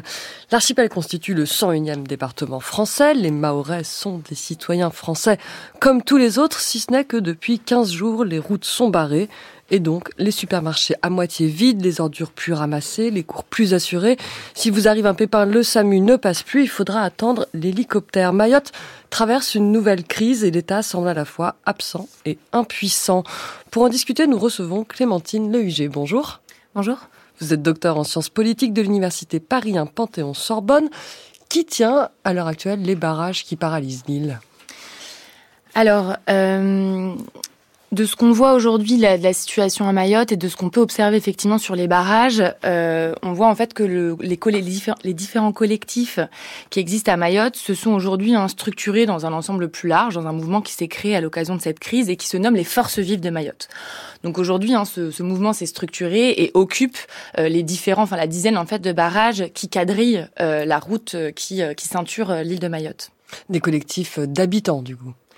Oui, alors c'est difficile de savoir en fait qui est-ce qu'il y a derrière ces collectifs. Moi, j'avais mené une enquête de terrain justement suite à une mobilisation sociale assez similaire à celle que qu'on observe aujourd'hui hein, en 2018, une vaste crise euh, dont les d'ailleurs les, répertoires de mobilisation et les, et les, causes sont assez proches de ce qu'on observe aujourd'hui. Et j'avais essayé de voir finalement qui est-ce qu'il y avait derrière ce, ce collectif qu'on appelait à l'époque le, CODIM, le collectif de défense des intérêts de Mayotte. Et on se rend compte que c'est très difficile d'enquêter, de faire une enquête de terrain parce qu'il y a justement une volonté de présenter une image collective du mouvement et de montrer que c'est finalement l'ensemble de la population qui soutient le mouvement. De ce qu'on voit, c'est qu'il y a quand même une, espèce de fusion en fait de des différentes forces justement mobilisées à Mayotte. Donc à la fois les collectifs qui s'étaient structurés euh, lors de crises précédentes, notamment la crise de 2018 que j'ai mentionnée, mais vous avez aussi des collectifs, donc des collectifs de femmes, les mamans en colère, le collectif Carivenze Mayotte. Donc voilà, une, une différente, euh, euh, différentes mouvances comme ça qui se, qui se rassemblent aujourd'hui euh, dans ce, dans ce collectif des forces vives. Et à votre avis, est-ce qu'ils ont le soutien de la population ou est-ce que ce sont ceux qui crient le plus fort en fait? Alors c'est difficile effectivement d'évaluer dans les mobilisations sociales euh, la, la part en fait du, du, soutien de ce type de mobilisation. Euh, ce qu'on peut observer hein, de, de l'extérieur, c'est qu'il y a quand même euh, un soutien assez important de la part d'une partie de la population de Mayotte, en considérant aussi que les motifs, euh, on va en parler hein, après, mais en considérant que les, motifs euh, de, contestation sont légitimes euh, et ont trait en fait à une situation dégradée de façon générale et qu'il s'agit aujourd'hui effectivement de se faire entendre à travers la voix de ces collectifs. Donc il y a quand même un soutien assez important, alors même qu'effectivement hein, le fait que les blocages de l'île, sur l'île, vous l'avez rappelé dans votre introduction, ont des conséquences extrêmement lourdes dans le quotidien des habitants du territoire. Mais voilà, il y a cette idée qu'il faut euh, finalement se, faire entendre et faire entendre à l'État que euh, qu'un certain nombre de moyens doivent être mis à disposition pour faire avancer le territoire. Après, il ne faut pas aussi oublier que dans les motifs hein, de mobilisation, il y a donc la lutte contre l'insécurité et la lutte contre l'immigration avec effectivement un, lien quasi mécanique hein, qui est fait entre les deux, qui est une grille de lecture euh, maintenant assez euh, assez habituelle hein, qu'on voit dans les crises à Mayotte. Donc évidemment, euh, ça stigmatise toute une part aussi de la population hein, qui habite sur le territoire. Mayotte est un territoire qui connaît une très forte pression migratoire, euh, et donc forcément les personnes qui ont qui, enfin, qui ont un statut migra de, différents statuts migratoires se trouvent aussi visées par cette mobilisation et, euh, et du coup, ne soutiennent pas et, et, ont très peur aussi euh, de ce qui se passe. Et que font les forces de l'ordre face à cette situation qui est presque insurrectionnelle en un sens Oui, alors effectivement, on a une situation là qui euh, de, de très très forte tension, euh, comme comme l'île en a rarement connu, alors même qu'effectivement c'est enfin, c'est un territoire qui connaît quand même des crises assez successives malheureusement. Euh, ce qu'on peut dire de ce qui se passe avec les forces de l'ordre, c'est que il y a une sorte un peu de, de rupture par rapport à ce qui se passait euh, habituellement puisque, euh, comme je le disais, hein, le fait de barrer les routes, de tenir ces barrages, de bloquer les administrations, c'est en fait un répertoire de mobilisation assez ancien à Mayotte, assez classique, si je peux dire, dans les moments de crise. Et ce qui se passait auparavant, c'est que voilà, il y avait un barrage, le représentant de l'État sur le territoire, donc le, le préfet, préfet allait effectivement donc discuter avec les manifestants, trouver un compromis sur place sur le barrage et euh, les manifestants décrétaient la levée des barrages. C'était un peu la manière euh, usuelle. Là, il y a eu une rupture puisque effectivement euh, le préfet a demandé de manière solennelle la levée des barrages en rappelant notamment les, implications économiques très fortes que ça faisait peser sur le territoire déjà très fragile de ce point de vue-là. Les manifestants ont fait le choix de ne pas lever les barrages à l'appel du préfet et le préfet a ensuite du coup envoyé les forces de l'ordre pour lever manu militari, donc à coup de gaz lacrymogène d'un usage de la force qui a été jugé disproportionné du point de vue des manifestants. Et ça a effectivement donné lieu à un sentiment très très vif dans la population, avec l'idée que là, il y avait un point de rupture euh, de l'État qui se retournait finalement euh, contre les manifestants et la population. Vous l'avez dit, euh, la question migratoire est importante dans ce, ce mouvement. À l'origine, on a l'installation d'un camp d'environ 500 demandeurs d'asile originaires du Rwanda, du Burundi, de Somalie, dans un stade à Mamoudzou, la capitale. Pourquoi ça a déclenché une telle vague de, de colère, de haine? Effectivement, donc à l'origine hein, de la de la de la contestation qu'on observe aujourd'hui, il y a euh, ce, camp euh, donc installé sur le stade de, de Cavani, euh, qui est du coup un quartier au sud de la capitale de Mamoudzou et qui cristallise aujourd'hui encore, hein, alors même qu'il est en cours de démantèlement, les tensions sur le territoire. Alors, ce qu'on peut ce qu'on peut dire effectivement, c'est que depuis le mois de septembre, on a eu l'installation euh, d'une population migratoire assez inhabituelle, puisque vous l'avez dit, ce sont des gens qui viennent d'Afrique continentale, d'Afrique des Grands Lacs, euh, Burundi, etc., euh, et qui se sont donc installés sur ce stade. Et en fait, euh, Mayotte est un territoire qui est soumis à une forte pression migratoire, mais une pression migratoire de personnes originaires très largement des Comores voisines et de Madagascar. Et donc là, le changement en fait aussi dans ces, dans ces trajectoires migratoires avec cette installation du premier camp de migrants parce que aussi c'est ça, ce que ça a fait que ce camp de Cavani, c'est que d'un coup a surgi en fait dans l'espace public euh, maorais euh, un camp de migrants avec des tentes, etc. Alors même que euh, les logiques d'installation euh, des populations migrantes habituelles allaient se structurer plutôt dans les quartiers des bidonvilles informels et qu'on n'avait pas l'habitude en fait de voir ce type d'installation. Donc ça a généré voilà un, un, sentiment en fait de peur, de crainte et c'est venu en fait aussi cristalliser de façon plus générale. Il y a un sentiment quand même latent d'inquiétude hein, vis-à-vis de, la migration à Mayotte, de, la problématique migratoire et donc ce camp est venu cristalliser cette question-là. Oui, d'une des revendications des collectifs, c'est la fin des cartes de séjour territorialisées qui, disent-ils, transforment l'île en cul-de-sac migratoire. De quoi s'agit-il, Clémentine Huger, rapidement?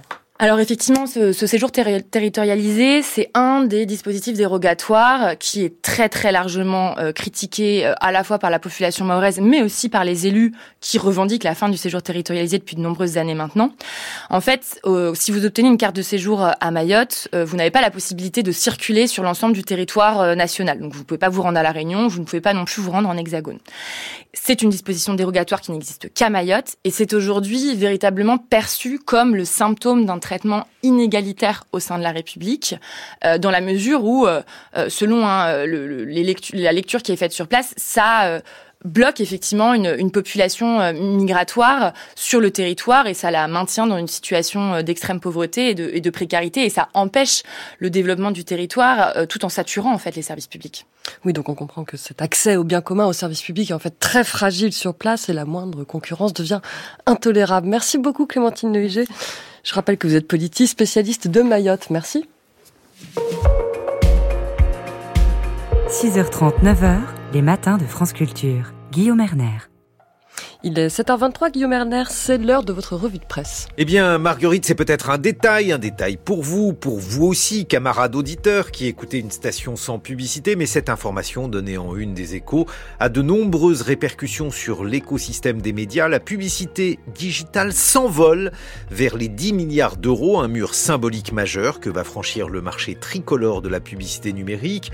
Ce secteur va croître d'au moins 8% sur un an. Alors, pour vous donner euh, quelques idées, 10 milliards, c'est beaucoup pour un secteur qui pesait 3 milliards d'euros en 2014, 6 milliards il y a 5 ans seulement. Et alors l'an passé, le trio Google, Meta, Amazon s'est arrogé pratiquement 70% du marché publicitaire français. Alors tout ça, bien sûr, se fait au détriment des sites d'édition et d'information, ce qui veut dire que la presse, par exemple, qui vivait notamment de la publicité, est doublement perdante, perdante dans ses éditions papier, mais aussi perdante sur ses sites, puisqu'elle récupère une part de plus en plus faible de la publicité. D'autres choses à lire dans la presse, la presse qui résiste, la une du journal L'Opinion, pourquoi il faut prendre Javier Milei, le nouveau président argentin, au sérieux, caricaturé en populiste ultralibéral.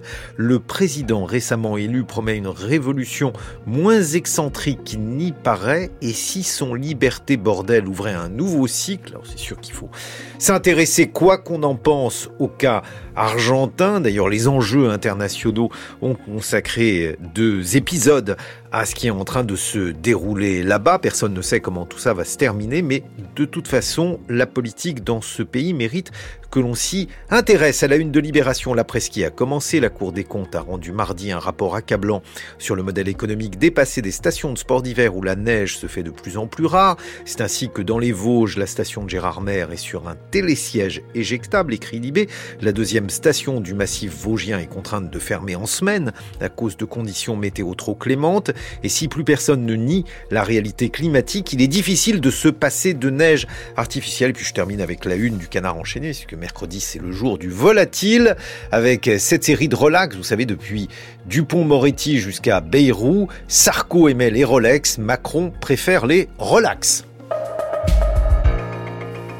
7h25, lors du reportage de la rédaction, il y a un peu plus de trois semaines, le cyclone Bellal frappait l'île de la Réunion, faisant des dégâts estimés à plus de 100 millions d'euros sur place. La situation a été aggravée par de nouvelles pluies très violentes la semaine suivante et les conséquences sont nombreuses pour la population réunionnaise. Un reportage signé Lola Fourmi. Un peu plus de trois semaines après le passage du cyclone Bellal, Elodie Reboul, éleveuse porcine à la plaine des Cafres, l'une des régions les plus agricoles de l'île, reste choquée par la violence du phénomène.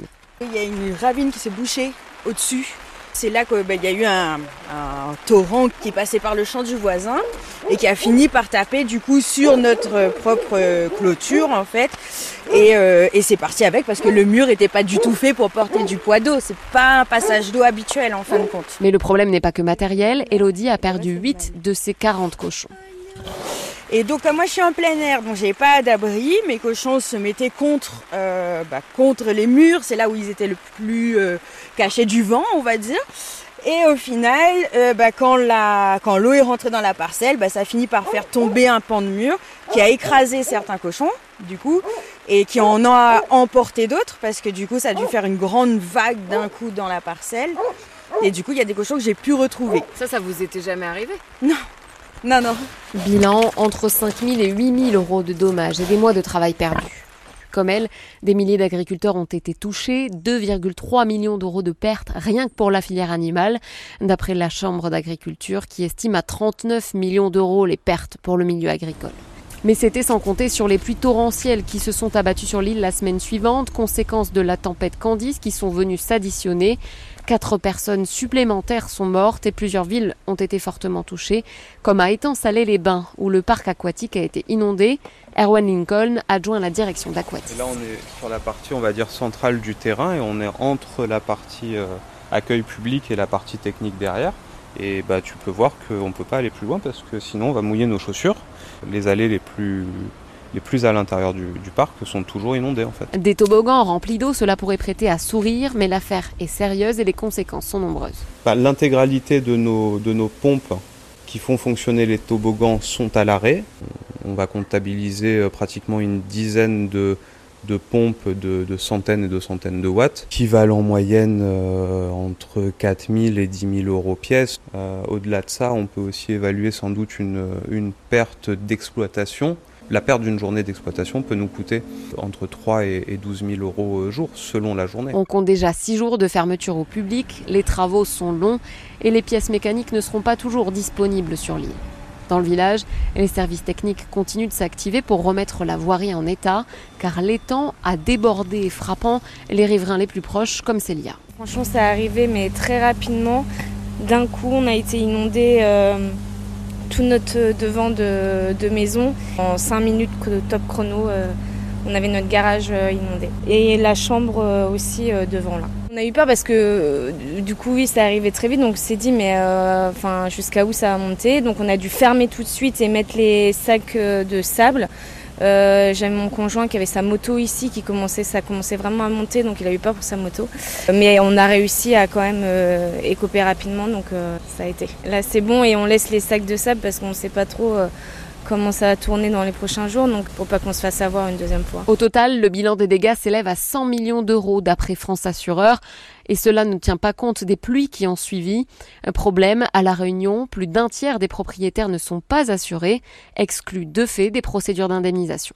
Le reportage de la rédaction était signé Lola Fourmi. Dans quelques instants, nous serons en compagnie de l'historien Denis Péchanski. Après les attaques du 7 octobre, quatre mois après Emmanuel Macron, se rendra aujourd'hui à l'hôtel des Invalides pour une première commémoration nationale des victimes françaises. Nous allons réfléchir à la manière de commémorer le terrorisme en compagnie de cet historien qui a œuvré notamment autour du programme du 13 novembre, 7h30 sur France Culture.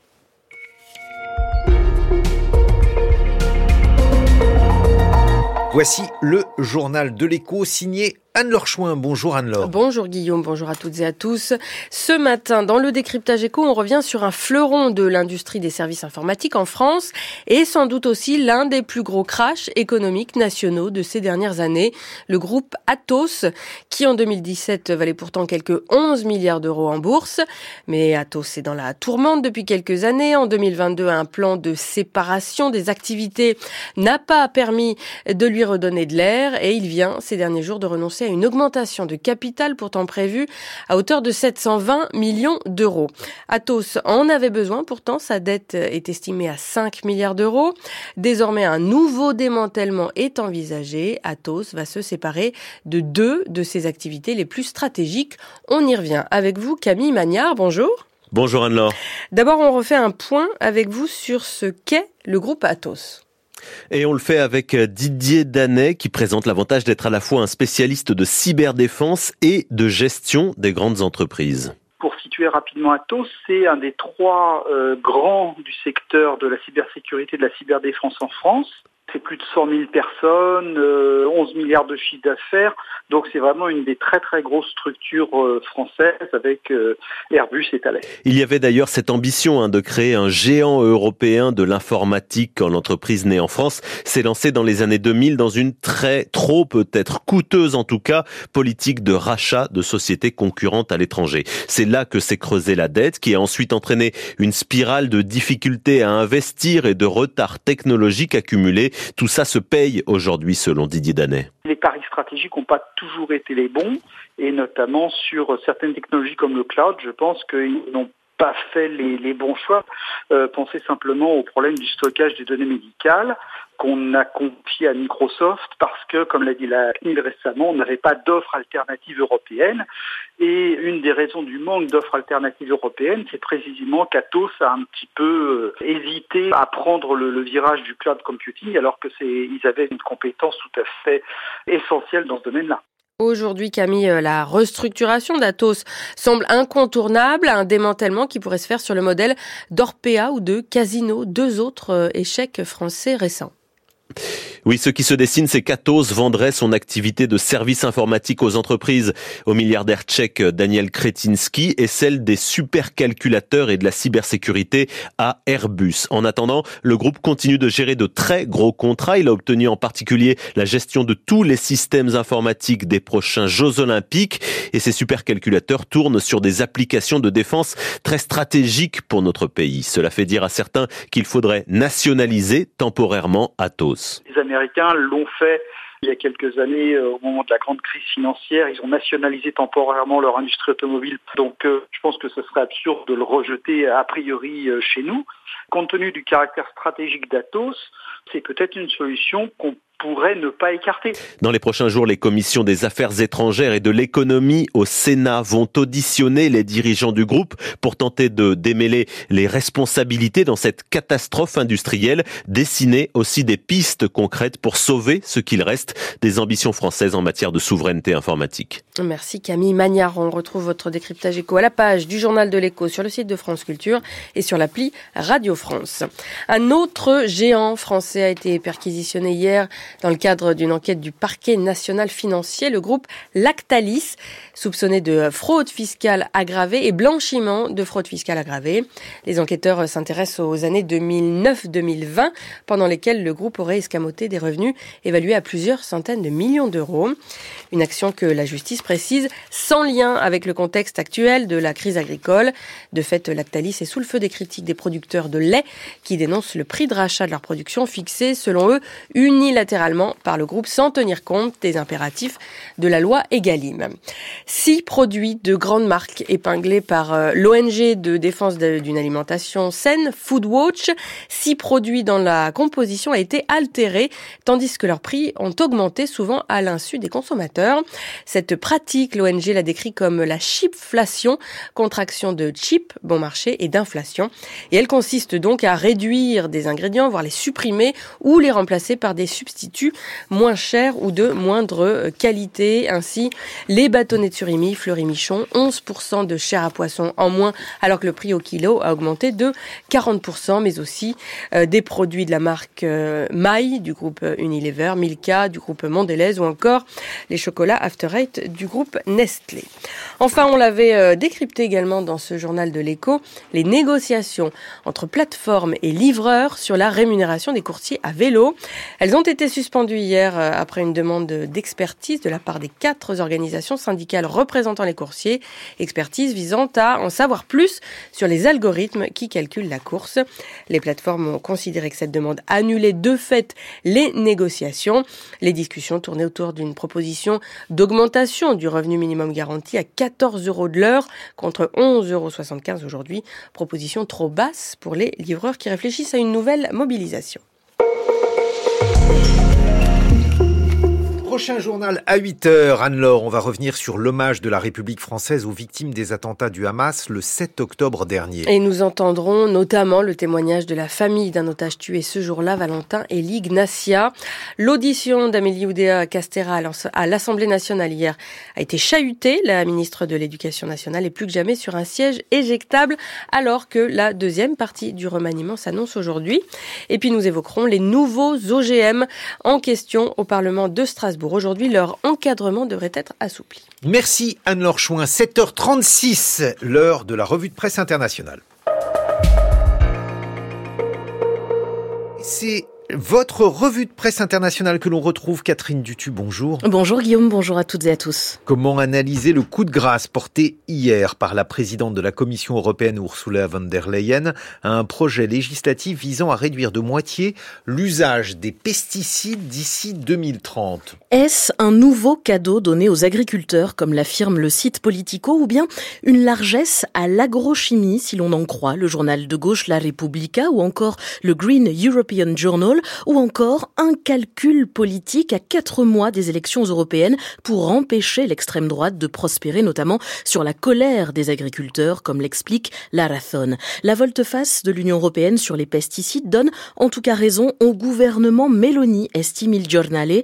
Le quotidien conservateur italien se félicite de voir s'effondrer, je cite, un pilier des politiques vertes extrémistes et il indique que Rome menait la fronde contre cette réglementation. La Repubblica, de son côté, se désespère espère de devoir trouver encore longtemps des résidus chimiques dans nos assiettes, alors que le commerce des pesticides représente environ 12 milliards d'euros par an, rien que dans l'Union européenne, selon le Green European Journal, qui suit l'écologie politique depuis Bruxelles.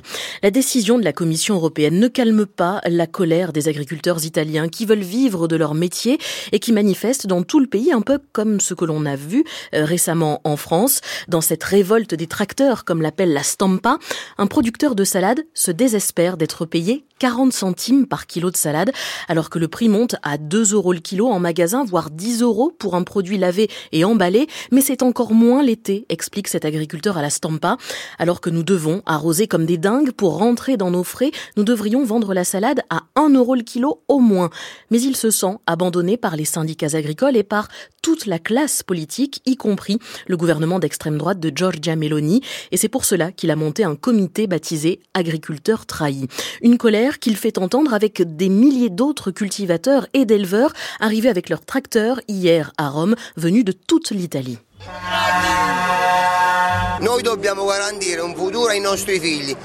Nous devons garantir un avenir à nos enfants. Moi, j'ai 30 ans, une femme et trois enfants que j'ai laissés derrière moi pour venir ici cette semaine.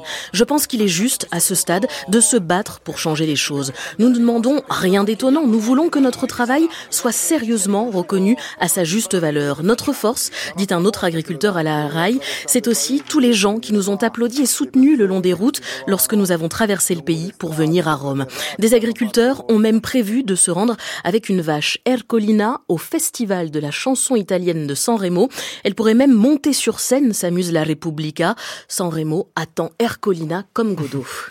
Et ce n'est pas le seul mouvement de protestation en Europe, Catherine. Euh, oui, nous en avons parlé euh, ici même des récentes manifestations à, travers l'Europe. En France, en Allemagne, c'est le symbole d'une polarisation sur le continent, estime le Guardian. Les agriculteurs grecs ont promis hier de bloquer les autoroutes et de converger vers Athènes avec leurs tracteurs, indique l'agence de presse nationale ANA. Aux Pays-Bas, des centaines d'agriculteurs ont bloqué des autoroutes hier, déversé et brûlé du fumier.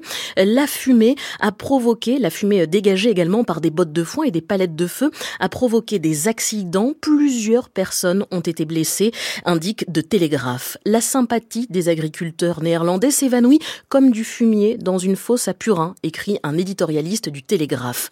En Espagne, à présent, alors que les syndicats agricoles promettent de durcir le mouvement dès demain, le gouvernement ordonne à la Guardia Civil d'empêcher les tracteurs d'atteindre les villes, rapporte le quotidien La Razón.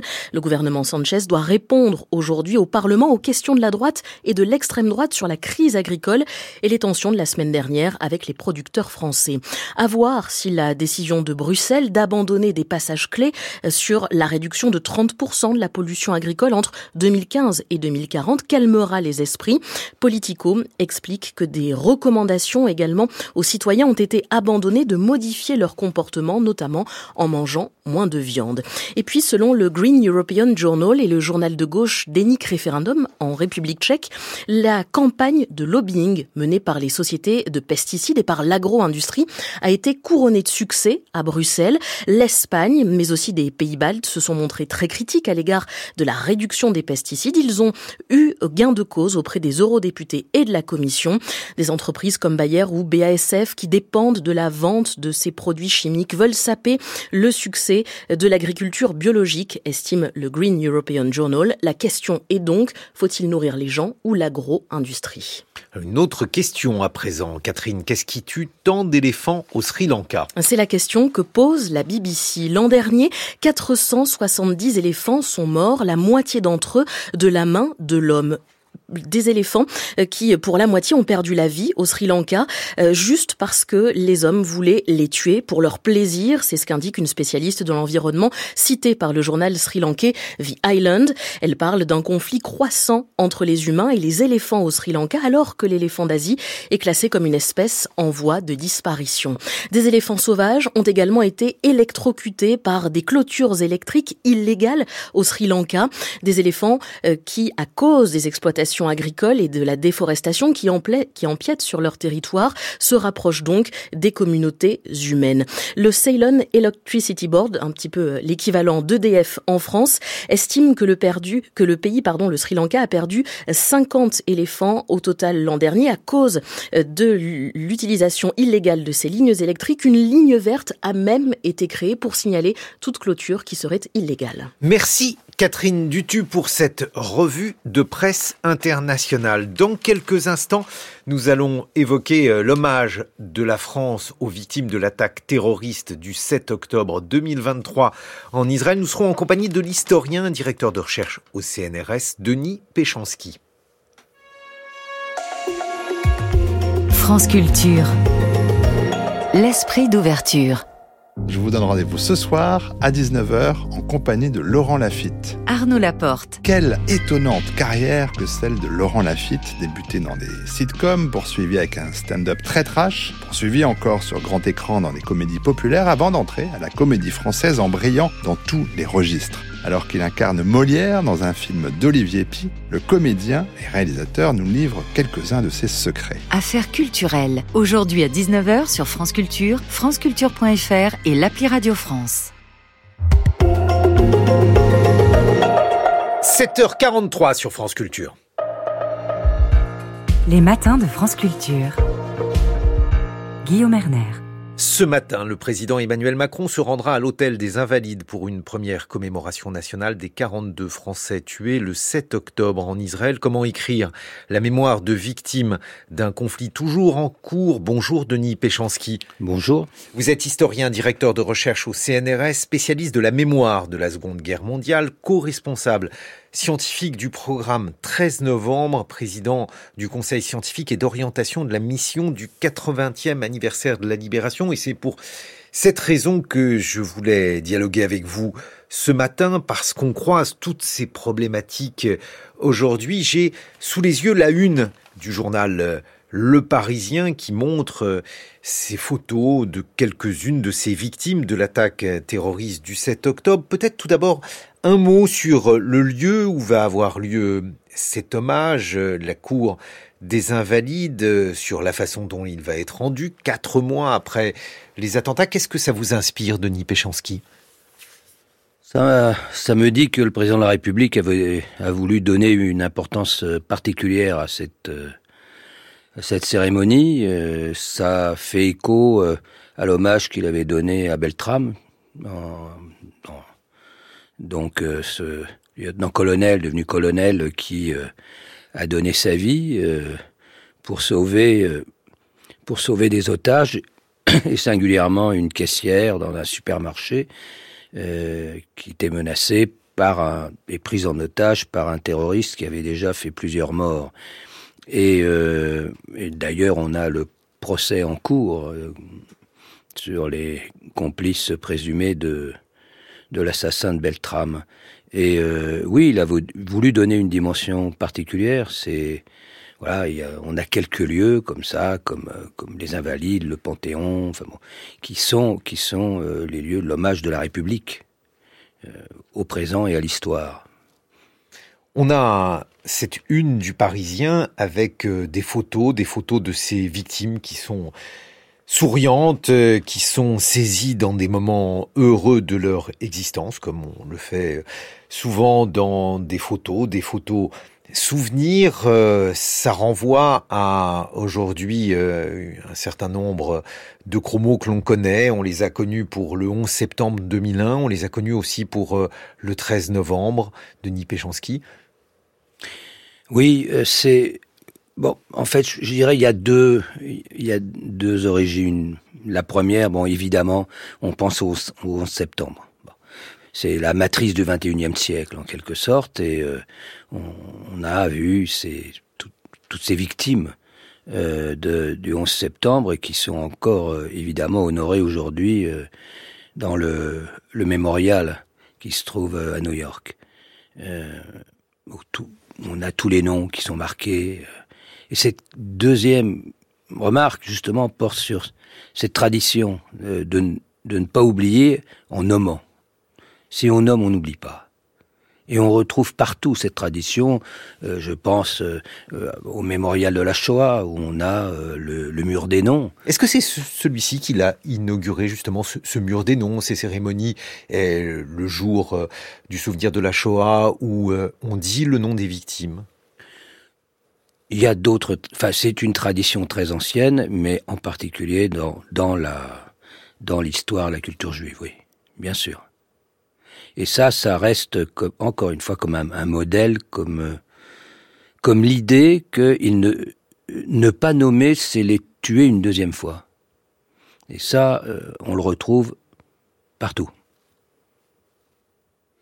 Lorsque l'on voit eh, ces photos, on voit des destins singuliers, on voit aussi euh, qu'il y a des rapprochements, ce rapprochement avec le 13 novembre. Alors c'est un rapprochement complexe, il a été fait par les autorités israéliennes dans un contexte où, bien entendu, il y a des discours, des discours euh, de communication, des discours de politique, des discours qui s'insèrent dans un récit euh, destiné là aussi à euh, avoir, disons, une influence sur les opinions publiques. Qu'est-ce que vous en pensez, Denis Péchanski mais moi, moi comme chercheur, euh, travaillant sur la mémoire du 13 novembre, et étant évidemment, puisqu'on interviewe euh, 1000 personnes euh, à quatre reprises de 2016 à 2026, euh, je les ai rencontrées là, après le 7 octobre. Et je vois l'impact. Et comme je travaille avec Francis Eustache, qui est neuropsychologue, sur la question du trouble de stress post-traumatique, je vois les réveils de troubles de stress post-traumatique. Parce que, effectivement, le parallèle, au-delà de, campagne de Netanyahu, tout jugement qu'on peut avoir sur le, le, personnage et sur son gouvernement, euh, il est évident que ça fait écho. On se retrouve avec les mêmes assassins, les islamistes, les mêmes victimes. Parce que les jeunes qui se trouvaient à, euh, à faire la fête à côté de Gaza euh, jusqu'à pas d'heure, bon, ça fait penser évidemment au Bataclan et aux terrasses. Euh, c'est des jeunes qui sont, qui sont des pacifistes de gauche. Alors, ça fait écho aussi évidemment, à ces jeunes. Et le modus operandi, c'est facteur 10 ou facteur 100, mais c'est le même type de modus operandi du côté des terroristes. Et ça, euh, ça a eu un impact. C'est pas simplement ah oui, ça fait penser à, mais un trouble de stress post-traumatique. Pour mémoire, c'est un choc traumatique qui s'incruste plus de d'un mois et qui est marqué par, euh, en particulier, des images intrusives avec des ressassements de euh, polarisation sur telle ou telle image d'horreur qu'on a vécue et qui revient pouvez pas empêcher de venir. Et puis par l'évitement, vous faites tout pour éviter euh, que euh, justement surgissent ces images. Alors à l'époque, on prend pas, euh, on va pas au restaurant et on va évidemment plus au concert. Et puis, et puis on prend plus de transport en commun pendant très longtemps. Et là, j'ai vu et je vois encore, ils ne vont pas bien. Et ils ne vont pas bien parce que ça fait écho, évidemment, à ce qu'ils ont vécu. Vous voulez dire que c'est euh, cette euh, condition psychologique des survivants du 13 novembre qui légitime finalement le, rapprochement de Denis Péchanski?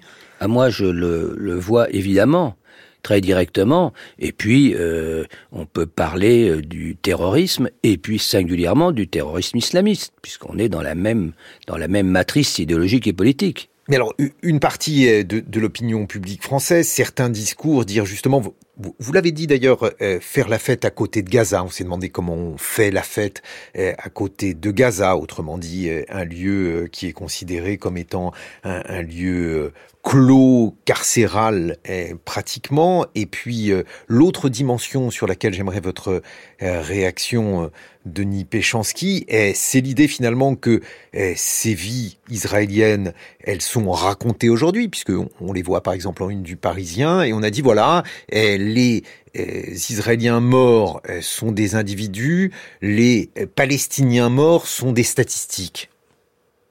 Oui, enfin, jamais personne n'a dit que les Palestiniens morts étaient des statistiques. Il y a une guerre qui est menée. Et une guerre qui est menée après un massacre que les Juifs du monde n'ont pas connu depuis la Deuxième Guerre mondiale. Enfin, Quant à euh, comparer euh, terrorisme et résistance, l'historien de la Deuxième Guerre mondiale que je suis, euh, et qui a, accompagné la panthéonisation de Misak Manouchian et de ses camarades résistants, ils n'ont jamais massacré des civils, ils n'ont jamais violé de femmes, ils n'ont jamais éventré des gosses. Ils n'ont jamais considéré que, en faisant tout ça, et en plus, bon, alors à l'époque évidemment ils pouvaient pas le filmer, mais c'est la même logique. En le montrant, on allait, euh, on allait pouvoir euh, gagner, réussir euh, l'acte qu'on mène et l'engagement qu'on a. Dire, il y a, y a aucune comparaison à avoir entre résistance et terrorisme. Mais les nazis, les collaborateurs à l'époque ont qualifier Manouchian et ceux de la fiche rouge de terroristes. Eh oui, justement, on doit peut-être s'interroger. C'est que la seule, la seule origine du mot terrorisme pour qualifier ces combattants, et en l'occurrence là ces combattants étrangers engagés dans la résistance et dans la lutte armée à Paris, bah, c'était les c'était les Allemands, les nazis, et c'était le régime de Vichy. Ça n'a jamais été posé dans ces termes-là par les résistants ou par la population l'argument qui consiste à dire finalement la question du terrorisme est une question relative, euh, on peut être considéré un jour comme un terroriste, puis comme un libérateur un autre bah, Ça permet de tout justifier. Et d'abord le terrorisme. Il y a, des, on, voit bien qu'il y a des définitions quand même bien claires de ce qu'est la résistance et de ce qu'est le terrorisme. Après, il peut y avoir des, des dans, dans l'histoire hein, des, des terroristes euh, qui, a, qui étaient des, des, résistants qui ont sombré à un moment donné euh, dans, le, dans le terrorisme. À différentes périodes de l'histoire, on a pu connaître ça. Et là, en l'occurrence, pour la, France de la Deuxième Guerre mondiale, c'était pas du tout le cas. Et euh, c'était toujours un échec. C'était toujours une erreur morale et une erreur donc politique. Je vais prendre un autre euh, épisode de notre euh, histoire de Nipéchanski, euh, l'Algérie, le FLN par exemple, Là, que diriez-vous? Il y a eu des attentats qui ont visé des civils, il y a eu aussi des massacres commis sur ces mêmes civils. Et des massacres anti-algériens, puisque le FLN a fait un peu le nettoyage de toutes les, de toutes les structures qui euh, voulaient aussi se combattre, combattre pour l'indépendance algérienne. Alors le FLN, un exemple, des résistants ou des C'est un exemple des, des deux. Ils, euh, ils résistent, en fait, ils se battent, c'est un peu différent, euh, parce qu'ils se battent pour l'indépendance algérienne. Donc la, la question de l'occupation se pose pas du tout dans les mêmes termes quand on est en situation coloniale depuis euh, depuis un siècle, plus d'un siècle, et puis euh, quand on se retrouve évidemment occupé par les troupes les troupes allemandes pour pour quelques années. donc la, la situation est évidemment différente pour définir ce combat, mais ce combat anticolonial euh, qui a pris des formes euh, entre guillemets la, du combat armé contre contre l'armée française, a pris aussi une dimension terroriste. Donc là, effectivement, on a un exemple de mixte. Et c'est pas dans l'action terroriste, et c'est pas par l'action terroriste que le FLN a gagné. Denis Péchanski, historien, directeur de recherche au CNRS, on se retrouve dans une vingtaine de minutes. On verra comment on construit une mémoire du terrorisme, des différentes formes de terrorisme, avec notamment euh, ce projet donc de musée mémorial du terrorisme. 7h56 sur France Culture. 6h30, 9h, les matins de France Culture. Guillaume Erner. Comme tous les mercredis, nous retrouvons notre camarade l'écrivain Bernard Werber. Bonjour Bernard. Bonjour. Vous imaginez aujourd'hui ce qui se passerait si toute la glace du monde fondait eh Bien oui Guillaume, je vais empiéter durant cette chronique sur le terrain de prédilection de ma collègue, la célèbre glaciologue Heidi Sévestre, qui a son biais le jeudi, mais c'est pour pousser le curseur de prévision dans un futur beaucoup plus lointain. En effet, plutôt que d'imaginer les conséquences de la fonte progressive des pôles, je propose carrément de réfléchir sur ce qui se passerait si toute la glace existante sur la Terre fondait. Et je rappelle que pour l'instant, 10% des surfaces terrestres sont encore recouvertes de glace. Bon, alors qu'est-ce qui se passerait si tout fondait, Bernard? Eh bien, selon un rapport récent du GIEC, groupe intergouvernemental sur l'évolution du climat, si la glace du pôle Nord et du pôle Sud mais aussi de tous les glaciers du monde fondés, il y aurait une élévation de la surface des océans et des mers, non pas de 1 mètre, ni de 10 mètres, mais de 60 mètres. Et 60 mètres, pour vous donner un ordre d'idée, cela fait la hauteur de la cathédrale Notre-Dame de Paris. 60 mètres d'élévation du niveau des océans, ça veut dire que tous les continents seraient touchés. Déjà, toutes les îles seraient englouties. Actuellement, les îles de Samoa, qui anticipent la montée des eaux, ont demandé à l'Australie de se préparer à accueillir toute leur population. Mais ça toucherait aussi les continents. Par exemple, le fleuve Amazon se mettrait à s'élargir jusqu'à former une mer intérieure en plein milieu du Brésil. Le phénomène se passerait de même en Australie, où une mer intérieure couperait pratiquement cette île en deux. Les grandes villes côtières seraient touchées. Aux États-Unis, sur la côte est, New York, Washington, Miami seraient entièrement submergées. Et sur la côte ouest, Los Angeles et San Francisco. En Afrique, on assisterait à la disparition de toutes les cités côtières de Dakar à Libreville, en passant par Abidjan ou Lagos. En Afrique du Nord, une mer intérieure apparaîtrait entre l'Algérie et la Tunisie. En Asie, Tokyo, Pékin, Bangkok, Jakarta disparaîtraient. En Europe, Londres, Amsterdam seraient engloutis. Le Danemark deviendrait une île. Et bien sûr, je n'évoque même pas Venise. Bon, mais alors en France Eh bien, ce n'est pas le moment d'acheter une résidence secondaire les pieds dans l'eau. Ce serait la côte ouest, la Normandie, la Bretagne, le Pays Basque qui seraient les plus touchés. Des villes comme Le Havre, La Rochelle, Bordeaux, Rennes, Nantes ou Bayonne seraient à plus de 10 mètres sous la surface des flots. Même la côte méditerranéenne serait touchée et l'eau pourrait remonter jusqu'à Arles, engloutissant Nice et Marseille, qui ne seraient visitables qu'avec des bouteilles de plongée sous-marine et des palmes. Cependant, en même temps que des territoires seraient submergés, de nouveaux territoires émergeraient forcément. En effet, Guillaume, le pôle Nord et le pôle Sud seraient libérés du poids de la glace qui les enfonçait. Ces deux zones s'élèveraient pour se transformer en nouveaux continents avec leurs montagnes, leurs collines, leurs plaines, leurs vallées. Mais alors, est-ce qu'une fonte de toute la glace peut vraiment arriver? Le GIEC estime que si rien ne stoppe le réchauffement climatique, on devrait déjà atteindre une montée du niveau des océans de 15 mètres en 2300. Et pour conclure, je n'utiliserai pas exceptionnellement une citation, mais une référence à un film de science-fiction, Waterworld, le monde de l'eau, avec Kevin Costner.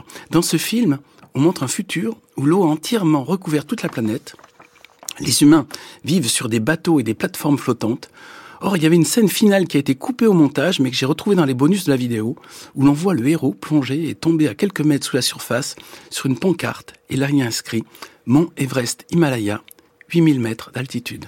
Merci Bernard Werber pour ce biais 8 heures sur France Culture.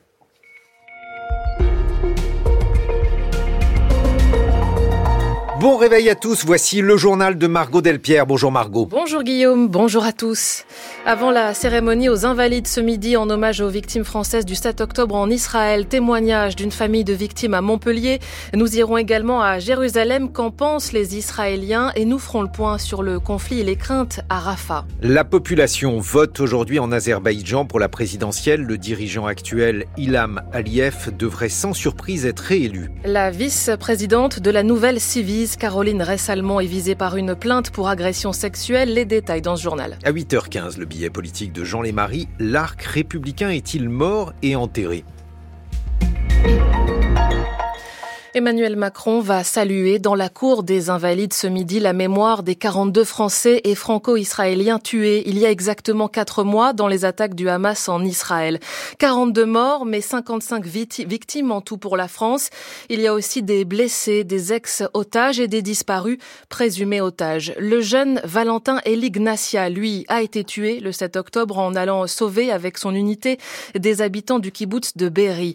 Originaire de Montpellier, il s'était installé en Israël et engagé dans l'armée de l'État hébreu. Depuis, ses proches font tout pour qu'il ne tombe pas dans l'oubli, Ajra Mohamed. C'est à la terrasse d'un café à deux pas de la place de la Comédie que Chloé, la sœur aînée de Valentin Elie, et Geneviève, sa mère, nous ont donné rendez-vous. C'est surtout euh, à côté du collège et du lycée où on a été quand on était plus petit. Là, quand on était avec nos grands-parents, avant il y avait des balades à cheval juste derrière, donc beaucoup de souvenirs euh, sur la Comédie. Son fils, c'est comme si Geneviève le portait encore en elle, sur elle, à son cou un pendentif en forme de cœur avec le visage de Valentin Elie gravé dessus, à ses oreilles les boucles qu'il lui avait offertes l'an dernier, des souvenirs auxquels cette mère s'accroche pour ne pas sombrer davantage. Il y a des matins où on n'arrive pas à se lever, des matins où on craque, il y a des matins où on cherche partout, il y a des matins où on va pas bien. On est détruit, comme beaucoup d'autres familles. Et comme d'autres familles, celle de Valentin, Élie sera présente ce mercredi aux Invalides. J'y vais parce que pour moi c'est important de reconnaître mon frère en fait comme une victime du terrorisme. Mais mis à part ça, j'attends pas des choses en particulier, quoi. juste bah, du respect en fait. Du respect, du symbolisme, de l'honneur, de la bienveillance. Elodie, la meilleure amie du jeune homme rencontré à la fac de droit, suivra l'hommage de loin à la télévision. J'aimerais que les gens savent que c'est un héros et que c'était quelqu'un qui aurait dû vivre encore. Fêtard, joyeux, euh, toujours le sourire. Voilà, il voyait toujours euh, le bon côté des choses, Valentin. Ce visage, ce sourire, il est partout, accroché sur les murs de leur maison, sur le fond d'écran de leur téléphone. Et puis il y a aussi la chambre de Valentin Elie, dans laquelle il a dormi l'été avant sa mort. Quand il a rendu visite à sa mère, Geneviève, y retourne souvent pour sentir l'odeur de son fils. Au total, près de 1200 personnes ont été tuées le 7 octobre, en majorité des civils. Une date devenue un traumatisme pour la population israélienne. Bonjour Thibault Lefebvre. Bonjour, bonjour à tous. Correspondant à Jérusalem, c'est la première fois qu'une cérémonie de cette ampleur est organisée à l'étranger depuis ces attaques. Comment voit-on cet événement dans l'État hébreu? Eh bien, vous savez qu'Israël est en guerre, que des otages sont encore à Gaza. L'État hébreu en compte 136, dont 31 seraient morts. Des négociations sont en cours. Le secrétaire d'État américain Anthony Blinken doit transmettre aujourd'hui officiellement aux dirigeants de l'État hébreu la réponse du Hamas à leur proposition d'accord. L'heure ici n'est donc pas à l'hommage. C'est peut-être un peu tôt pour une société qui attend avec angoisse l'épilogue des pourparlers. Mais même si certains jugent l'initiative d'Emmanuel Macron maladroite à contre-temps, elle est plutôt bien accueillie dans le monde politique.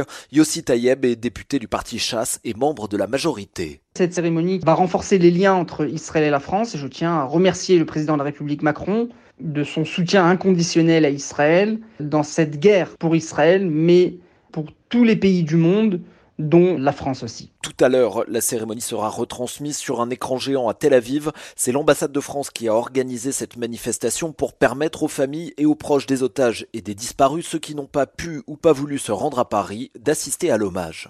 Et la rencontre euh, du jour, vous l'évoquiez, entre Benjamin Netanyahou et Anthony Blinken sera importante. Pendant ce temps sur le terrain, pas d'accalmie. L'armée israélienne a même euh, un nouvel objectif. Rafah, la grande ville du sud de la bande de Gaza, à la frontière avec l'Égypte. Et c'est une nouvelle catastrophe humanitaire qui pourrait advenir, Thibault. Le ton est toujours aussi martial. La reddition ou la mort, il n'y a pas de troisième option. Mais ce sont les objectifs qui évoluent. Israël dit avoir neutralisé trois des quatre régiments de la brigade du Hamas de Khan Younes et le ministre de la Défense, Yoav Galant, estime qu'il est désormais temps d'envoyer ses troupes plus au sud pour s'attaquer à la dernière ville qui a pour le moment échappé aux opérations terrestres de l'armée. Combattre au sol, c'est le seul moyen pour vaincre le Hamas. Que les terroristes qui se cachent à Rafah comprennent bien qu'ils termineront comme ceux de Khan Younes, de la ville de Gaza et de tous les autres endroits où nous sommes allés. Pas un mot, en revanche, pour le million et demi de civils poussés vers le sud par l'armée et désormais déplacés sous des tentes à Rafah dans des conditions sanitaires déplorables. Tamara Al-Rifai est porte-parole de l'UNRWA, l'organisme des Nations Unies en charge de l'aide humanitaire. Une offensive militaire sur Rafah, surpeuplée, est une cause de panique. Il n'y a plus de place dans les abris pour pouvoir aux besoins de cette population. Rafah est un cul-de-sac. Juste derrière, c'est l'Égypte qui refuse catégoriquement d'accueillir des déplacés gazaouis. Quand les combats commenceront, ces civils fuiront et personne ne sait aujourd'hui où ils pourront se mettre à l'abri. Thibault Lefebvre à Jérusalem. Et on continue d'évoquer ces attaques du 7 octobre et la manière dont la France va rendre hommage aux victimes dans quelques instants en compagnie de l'historien Denis Péchanski. L'Observatoire syrien des droits de l'homme a dénoncé cette nuit des frappes israéliennes sur la région de Homs, dans le centre de la Syrie. Bilan 5 morts, dont 3 civils, selon l'Observatoire. Les bureaux de vote sont ouverts depuis quelques heures en Azerbaïdjan. Sans surprise, l'autoritaire Ilham Aliyev devrait être réélu. Il tient fermement les rênes de ce pays pétrolier du Caucase, l'un des plus répressifs de la région, d'après l'ONG Human Rights Watch. Il est au pouvoir à Bakou depuis 2003, année durant laquelle il a succédé à son père, Marie-Pierre Véraud. Le seul suspense réside dans l'ampleur du plébiscite qu'il va s'accorder dans un pays dont il a muselé les médias, où il emprisonne ses opposants et dont il a fait modifier la constitution pour pouvoir briguer un nombre illimité de mandats. Ilham Aliyev entend bien consolider sa dynastie. Héritier de son père, Haïdar Aliyev, toujours omniprésent sur les affiches qui recouvrent le pays, Ilham Aliyev a déjà prévu que son fils ferait un bon successeur et il a nommé son épouse première vice-présidente.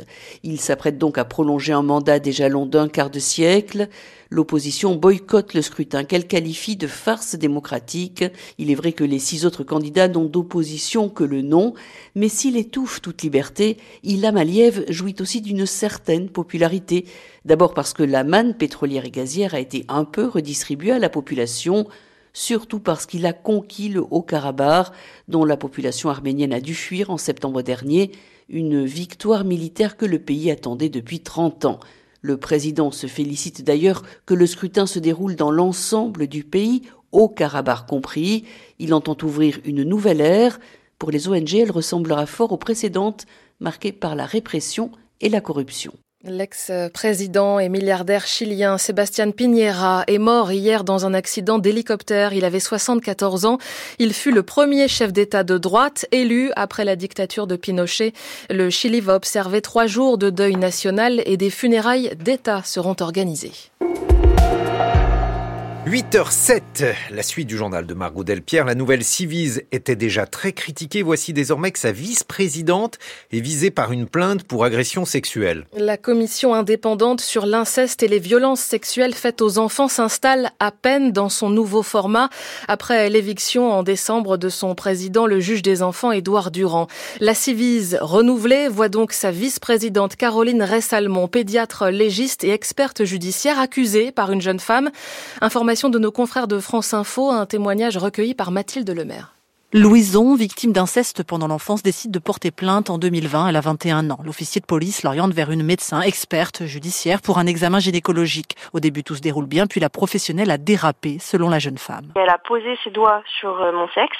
Elle m'a dit fermez les yeux, imaginez que là c'est le pénis de l'agresseur qui est sur vous. Est-ce que vous pensez pas qu'il faisait plutôt ce geste-là? Elle a fait le va-et-vient sur mon sexe à plusieurs reprises. Je répétais je sais plus, je sais plus. Et elle me disait si si, fermez les yeux, souvenez-vous, remettez-vous dans la scène. C'était tellement violent que j'ai oublié la fin de l'examen. Je sais pas à la fin ce qui s'est passé, je sais pas comment je suis rentrée chez moi. Ça m'a rappelé tous mes traumatismes et j'ai trouvé ça horrible. Louison n'a pas souhaité à l'époque déposer plainte mais s'y résout aujourd'hui car elle a découvert en décembre dernier la médecin en question était nommée numéro 2 de la nouvelle commission nationale sur l'inceste, nomination insupportable pour elle. L'intéressée, la docteure Caroline Ressalmon, conteste l'intégralité des accusations sans plus de commentaires pour l'instant. Dans la revue Les Cahiers de la Justice, il y a six ans, la pédiatre semblait pourtant valider cette méthode d'examen. L'enfant méconnaît son anatomie, n'a pas les mots pour décrire ce qu'il a subi. C'est tout l'intérêt, écrivait-elle, de faire avec lui, sur la table d'examen, une sorte de reconstitution des gestes de l'agresseur. Et une pétition a été lancée par le mouvement de lutte contre toutes les formes de violence faites aux enfants. Pour l'association, la présomption d'innocence doit être préservée,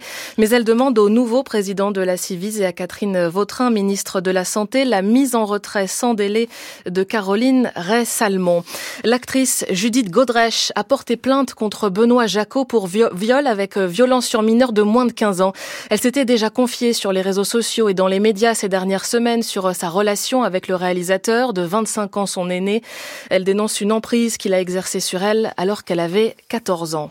Amélie Oudéa-Castera sera-t-elle encore ministre de l'Éducation nationale ce soir? La question se pose après une nouvelle grève hier des enseignants et alors que la fin de la composition du gouvernement de Gabriel Attal est attendue a priori aujourd'hui.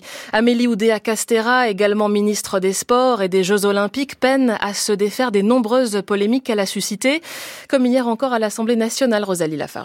Que ce soit par le socialiste Arthur Delaporte pendant la séance de questions au gouvernement. La guerre scolaire, c'est vous qui la ravivez. C'est vous qui refusez de démissionner. Ou moins directement par la LR Annie Genevard au cours d'une audition en commission. Pensez-vous être à même de pouvoir exercer votre fonction ministérielle? Le message est sensiblement le même pour Amélie Oudéa Castera. Maintenant, il faut partir. À chaque fois, la ministre répond sur le fond sans s'attarder sur les attaques, rappelant ce qu'elle affirme être son objectif. Faire réussir tous les élèves toutes les écoles. Ou encore l'une de ses volontés à l'égard des enseignants. Je veux donc être à leur côté. L'exécutif officiellement la soutient, la dit pleinement à sa tâche, mais les oppositions peinent à croire que c'est seulement possible. À droite et surtout à gauche, les tirs fusent. Oui, l'école publique, celle que vous méconnaissez, méprisez et contournez. Vous avez beau égrener vos éléments de langage, vous ne convainquez personne. Si vous êtes devenu un symbole, c'est celui d'un autre monde loin, si loin du quotidien des professeurs. Vous-même, vous avez fustigé un paquet d'heures pas sérieusement remplacées. Il y a évidemment euh, des choix familiaux qui, euh, lorsque l'on prend des responsabilités, posent des questions politiques. Et si le calme prévaut en commission, le brouhaha l'emporte dans l'hémicycle à chaque prise de micro d'Amélie Oudéa Castera.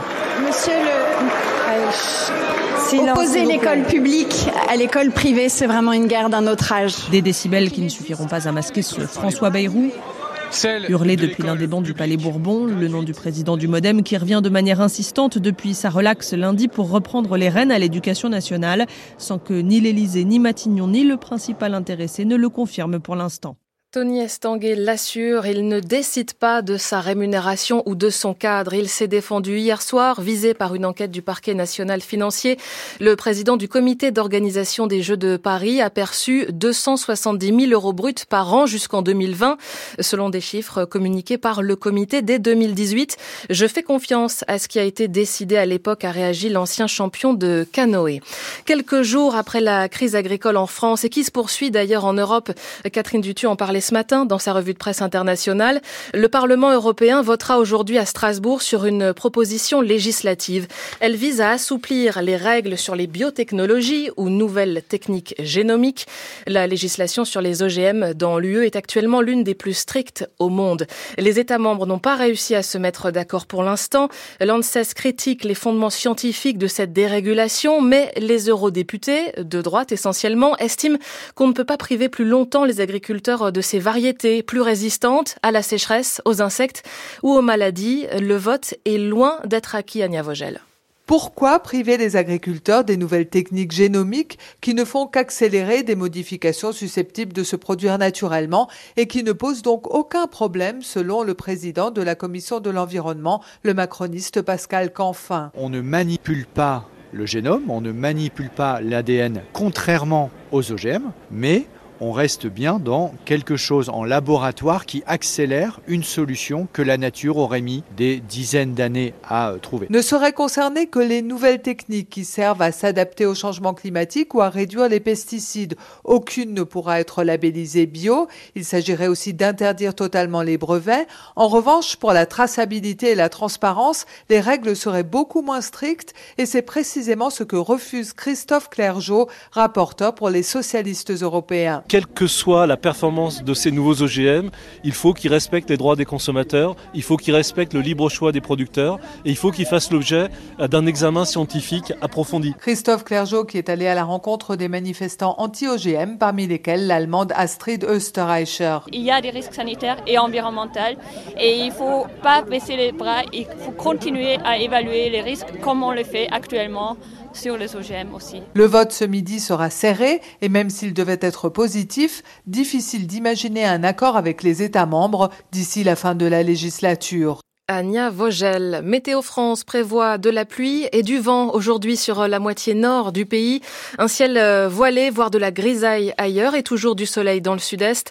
7 degrés cet après-midi à Lille, 12 à Paris et La Rochelle, 14 degrés à Lyon comme à Toulouse, jusqu'à 20 degrés à Perpignan. 8h15, la suite des matins, Guillaume Erner. Merci Margot Delpierre avec à 8h50 Un monde connecté, François Saltiel évoquera Apple et son premier casque de réalité virtuelle, Lucille Como. Elle, dans son regard culturel, évoquera le film d'Ali euh, de Quentin Dupieux et Bonnard, Pierre et Marthe de Martin Prouvons va évoquer les attaques du 7 octobre et euh, l'hommage qui est rendu aux victimes avec euh, Denis Péchanski, historien et directeur de recherche au CNRS. Et puis, après avoir évoqué les derniers rois de Tulé de Jean Mallory, voici le dernier roi de l'arc républicain, Jean Lémarie. J'ai tenté quelque chose, Jean. Pour votre billet politique, bref, la fin d'une expression contestée. Eh oui, vous l'avez compris, cette expression, c'est donc l'arc républicain, expression très utilisée ces dernières années. Gabriel Attal n'en veut plus l'arc républicain mort et enterré. On va voir ça. France Culture. L'esprit d'ouverture. France Culture présente Les Révolutions, la nouvelle thématique du musée de la BNF. Manuscrits, photographies, dessins, Objets archéologiques, trésors royaux, venez découvrir les merveilles de la Bibliothèque nationale de France dans le décor fabuleux de l'ancien palais de Mazarin au cœur de Paris. Parcourez grâce aux œuvres de Victor Hugo, Zola, Niki de Saint-Phal et tant d'autres l'histoire de la France et des révolutions qui l'ont traversée. Les Révolutions, jusqu'au 8 septembre 2024 au musée de la BNF, site Richelieu à Paris, un partenariat France Culture. 8h16 sur France Culture. Le billet politique Jean Lémarie, l'arc républicain est-il mort et enterré? Si c'est un enterrement, Guillaume, réjouissez-vous. Pas l'enterrement de la République, évidemment, seulement la mort d'une expression, l'arc républicain. Formule vedette de l'année 2023, de débat en débat, de polémique en polémique. Cette expression, Gabriel Attal n'en veut plus. Enterrement discret dans le journal Le Monde. Certains disaient qu'il ne fallait travailler qu'avec l'arc républicain. Moi, dit Gabriel Attal, je considère que l'arc républicain, c'est l'hémicycle. Autrement dit, euh, pas seulement la majorité, ses alliés, euh, la droite, éventuellement quelques socialistes, non, tous ceux qui sont représentés à l'Assemblée, y compris le Rassemblement national, y compris la France insoumise. C'est un vrai changement. Une vraie différence avec Elisabeth Borne surtout. L'ancienne première ministre utilisait souvent cette expression, comme Emmanuel Macron pour chercher des alliances. Elle disait au sein de l'arc républicain ou dans le champ républicain. Ça signifiait des alliances avec le parti d'Éric Ciotti. Mais elle l'utilisait aussi pour dénoncer la France insoumise pendant la bataille des retraites ou, ou pendant les émeutes l'été dernier. Quand vos députés rejettent tout appel au calme, vous sortez du champ républicain. Quand une de vos députés affirme que la fin justifie les moyens, vous sortez du champ républicain. Quand votre leader parle de permis de tuer pour les policiers, de peine de mort pour les jeunes des quartiers et nous traite de chiens de garde, vous sortez du champ républicain. Elisabeth Borne à l'Assemblée le 3 juillet dernier. C'est vrai, pendant les émeutes, Jean-Luc Mélenchon refusait d'appeler au calme. Il multipliait les déclarations euh, incandescentes, outrancières, en décalage complet avec la population, y compris et d'abord dans les quartiers touchés. On en avait parlé ici. Mais a-t-il menacé la République, ses fondements? Non, évidemment. Pourtant, cette petite musique s'est installée l'an dernier. Dans la majorité et à droite, la France insoumise devenait l'ennemi public numéro un. Au nom de la République, euh, la députée Priska Tevno, par exemple, critiquait ce qu'elle appelait le premier groupe d'opposition à nos institutions. Rien que ça.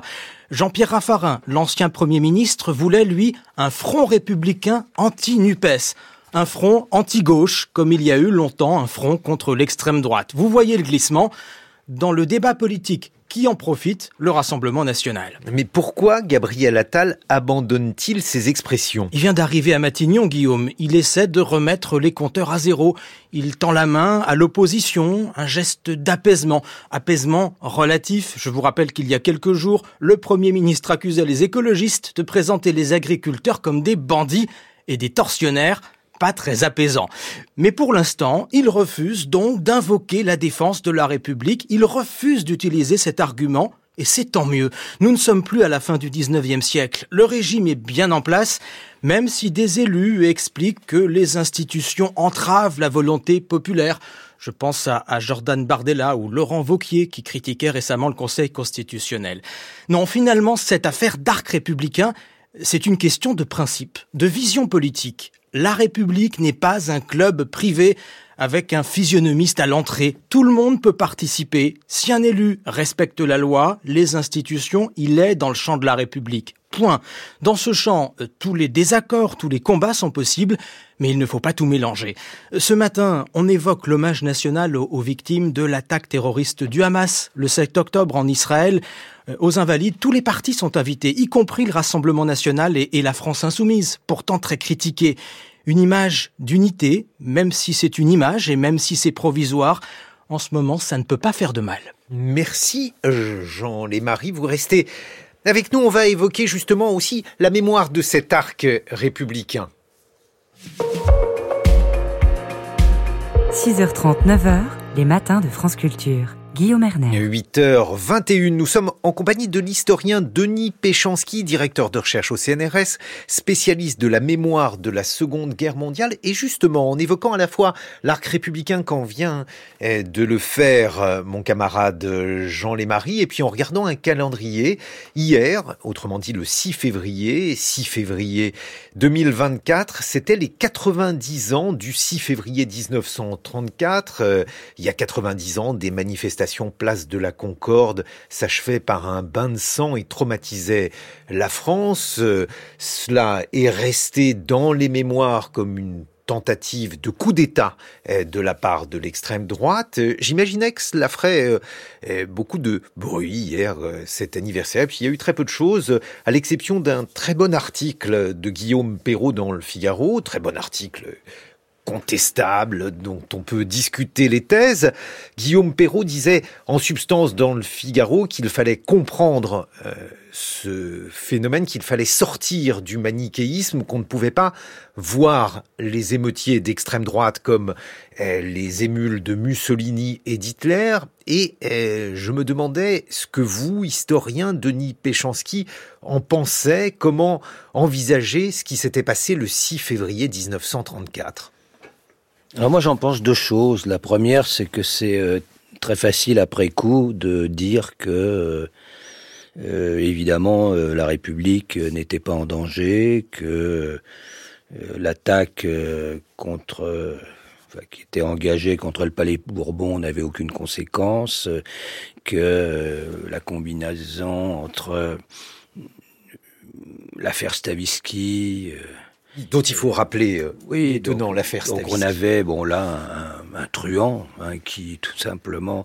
avait euh, organisé une escroquerie à, à, haut niveau et à haut niveau ça voulait dire qu'il mouillait toute une série de personnalités, en particulier des élus euh, du Parti radical socialiste qui étaient au pouvoir. Donc ça, il y avait une crise politique sur fond de crise économique, sur fond d'antisémitisme aussi. Sur fond d'antisémitisme. Stavisky était juif. Stavisky était juif, donc évidemment, et l'action, l'action française, Maurras était en, en, première ligne pour avec Tétinger et ses jeunesses patriotes.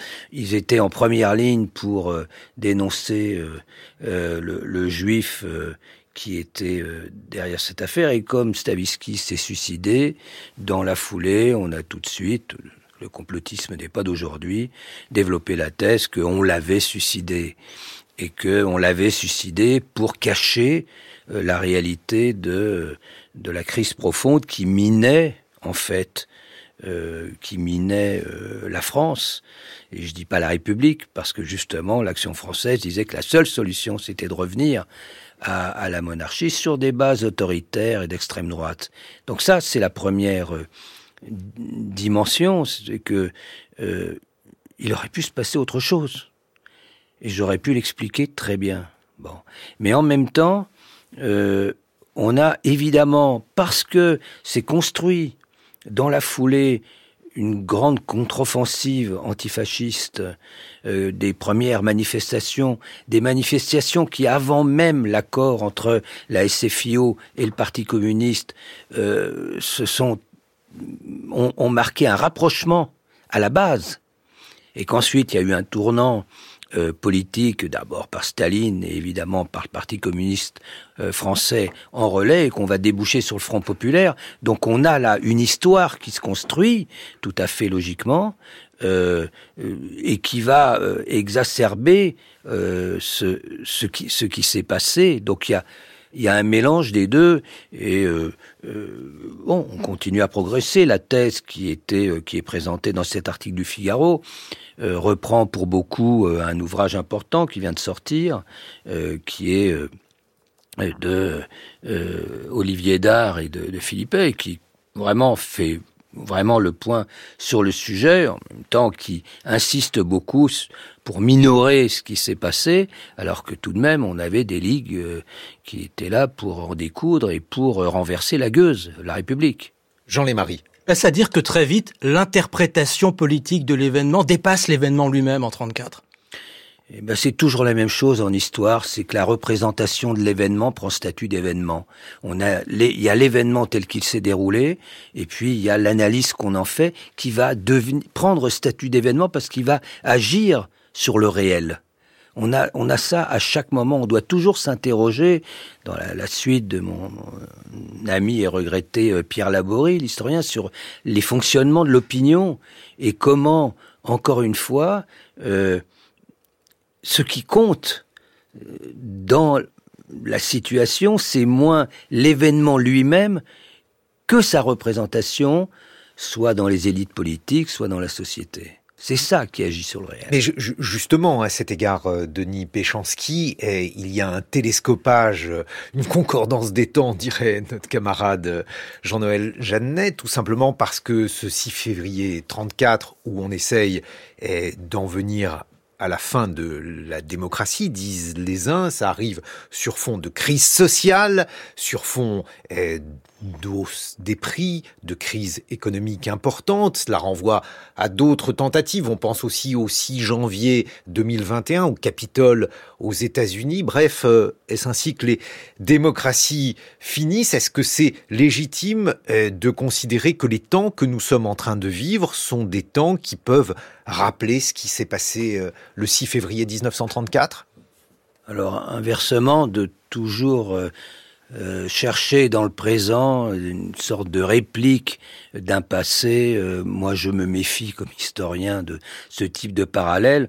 En revanche, euh, l'histoire est là pour nous instruire dans la compréhension du présent et pour ceux qui sont engagés dans, dans leur engagement même. Mais alors justement, qu'est-ce que nous enseigne le 6 février 1934 à cet égard, comment est donc euh, les ligues, comment la frange la plus extrême de l'échiquier politique d'alors a réussi à tirer profit des errements de, des politiciens et parce que vous avez une combinatoire entre une histoire longue de l'extrême droite française, qui, euh, euh, sous des formes diverses, retrouve les mêmes logiques d'exclusion et de remise en cause de, euh, la République et de ses fondements, jusqu'à toujours chercher le responsable ou les responsables à, une crise. Bon, et là, une combinatoire entre cette histoire longue et et une crise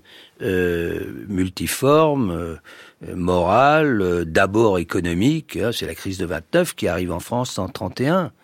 Et, et donc, avec chômage, qui touche tout le monde, ce qui fait que l'écoute est beaucoup plus facile au discours qui dénonce les élites responsables de cette crise.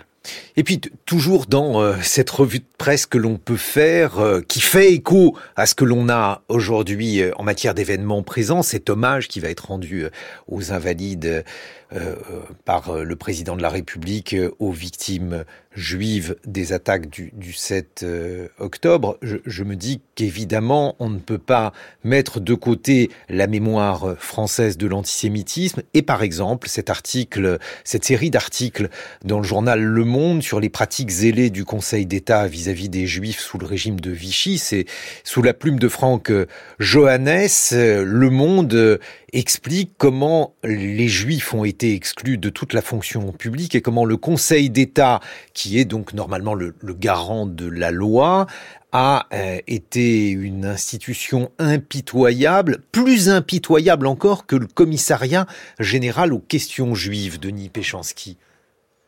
Euh, je n'irai pas jusque-là. Euh, ça, c'est une forme de caricature. En revanche, ça a eu des conséquences peut-être plus importantes parce qu'on touche du doigt la responsabilité du régime de Vichy et de l'État français, qui, euh, qui, fournit une autorité française, d'une certaine façon, à ses fonctionnaires, à ses parafonctionnaires, et puis aux structures dépendantes. Et d'autant plus quand ces structures en rajoutent et c'est le cas du, du Conseil d'État dans euh, la mise en œuvre, par exemple, du statut des Juifs qui interdit euh, aux Juifs, euh, à l'initiative française, hein, aucune pression allemande, qui interdit aux Juifs la fonction publique et toute une série de professions, et puis qui ensuite organise entre guillemets l'arianisation, c'est-à-dire la spoliation de ces Juifs. Tout ça, ça s'accompagne évidemment de, de, de mise au point juridique. Et euh, le, depuis la thèse déjà ancienne, plusieurs décennies, absolument remarquable de, de Jean Marcoux sur le Conseil 1990. Voilà, on sait quand même. Euh, ben, on sait. vous, vous savez. Oui, mais euh, bon, ben, c'est bien que le monde en parle. Ce que ce que j'aimerais bien, c'est qu'on arrête de dire ah oui, révélation sur un sur un sujet. en revanche, actualisation du sujet, j'aime bien. Je, vous trouve un peu dur, Denis Péchanski, parce que eh, ce sont des questions complexe. Il est normal qu'il y ait un décalage entre le temps de la recherche, le vôtre, et, le temps de la médiatisation euh, pour montrer qu'un certain nombre de remparts, puisque là aussi, ça fait écho à ce que nous vivons. Le, Conseil constitutionnel, les conseils constitutionnels sont toujours attaqués. Ils le sont en France, mon camarade Jean Lémarie l'a dit, ils le sont en Israël. Netanyahou n'a eu de cesse de s'en prendre au Conseil constitutionnel. Et c'est important de rappeler que ce que l'on considère comme étant des gardiens de la démocratie peuvent se livrer au plus ville besogne et à l'inverse, euh, remarquez comment ces gardiens de la Constitution et de la démocratie peuvent être des garde-fous majeurs face à des offensives comme celle qui était celle de et qui continue à être celle de Netanyahou. Il a perdu, euh, tout simplement, face à, la Cour suprême. Donc, euh, on a cette, cette ambiguïté, cette ambivalence, et c'est vrai que, alors, bon, c'est caricaturé, mais je veux simplement pointer que c'était une question qui était déjà bien connue, qu'à chaque fois on va trouver de nouveaux documents, et ça c'est le principe de la, de, de, de la recherche historique. Hein. Sur Manouchian, on a trouvé des, des nouveaux documents, mais en masse, là, dans la panthéonisation, on a pu reconstituer comme ça le puzzle de sa vie euh, et de l'engagement de, de ses camarades, comme Rayman, comme comme tant d'autres. Il faut dire quelques mots sur Rayman et sur la Moy, euh, auquel vous avez consacré un livre, Denis Péchanski. Ah, on va, ben, j'ai consacré quelques livres. Donc le dernier, c'est textuel, un, livre où euh, pour accompagner la panthéonisation avec mes, mes, mes, complices et collègues Claire Mouradian Astrid Atamian, euh, bon, on a, on a consacré un livre donc à, euh, à celui qui va euh, rentrer au Panthéon avec ses camarades de résistance, c'est-à-dire Amisak Manouchian, qui est le euh, qui était d'abord un orphelin du génocide. Et moi, ce qui m'intéresse... Arménien. euh, arménien, pardon. Non, je, je, je, veux vous faire dire les choses pour que les jeunes qui bien entendu. écoutent et pour que vous nous disiez ce qu'est la moille, la main d'œuvre. Euh... Ah, c'est fondamental. C'est, c'est, là, l'hommage qui va être rendu le 21 février, c'est un hommage, bien sûr, à Manouchian comme un symbole, parce que euh, d'abord de par son engagement, mais aussi parce que lui, le poète, euh, a rencontré deux autres poètes après sa mort, et il a été sublimé par Aragon et Léo Ferré, ce qui fait que Manouchian est rentré dans la mémoire collective dans les années 50, et va rentrer au Panthéon euh, en 2024 euh, c'est le premier résistant étranger. Voilà, la Moïse, ce sont les résistants étrangers. C'est ça que je voulais vous faire dire. Ah mais il faut. non mais je voulais vous, le faire dire le texte, Guillaume. Je, je, voulais vous le faire dire pour que euh, on entende aussi que parmi les résistants français, parmi ceux qu'on a honorés, qu'on a fait rentrer au Panthéon, on a fait rentrer bien sûr Jean Moulin et il a toute sa place, mais euh, aujourd'hui ceux qu'on va faire euh, rentrer avec euh, un, disons un certain temps de retard, ce sont ces résistants étrangers qui eux aussi ont péri. Certains étaient juifs, on, pourrait dire qu'ils n'avaient pas le choix, d'autres étaient arméniens, ils avaient le choix. Tous avaient le choix parce qu'ils pouvaient aussi ne pas prendre les armes. Ils pouvaient essayer de se sauver. c'était déjà une forme de résistance pour les Juifs. Bon, euh, c'était, euh, c'était évidemment eux étaient menacés. Mais ce qui m'intéresse dans ce groupe d'étrangers qui va mener la lutte armée à Paris, parce que c'est ceux-là qui sont onérés. Euh, on avait les deux composantes dans la main-d'œuvre immigrée, la MOI, une structure qui a été mise en place par le Parti communiste dans la, suite de la Première Guerre mondiale, où la France était saignée. Euh, donc, euh, le Parti communiste va d'abord, c'est des millions de personnes qui vont arriver pour reconstruire la France, des millions d'étrangers, dont Manouchian en 24. Bon. Et là, il s'agit à la fois de se protéger évidemment de la concurrence, euh, potentiel euh, salarial et en même temps de, de se renforcer euh, dans un parti qui est un parti internationaliste. Et la force du PC à ce moment-là, en année 20, année 30, c'est d'offrir un vecteur d'intégration dans la société française, tout en, tout en laissant par des groupes de langues de, une structuration propre à chacune de ces nationalités, entre guillemets, mais avec une convergence identitaire qui est au cœur de la définition même de l'engagement de ces combattants.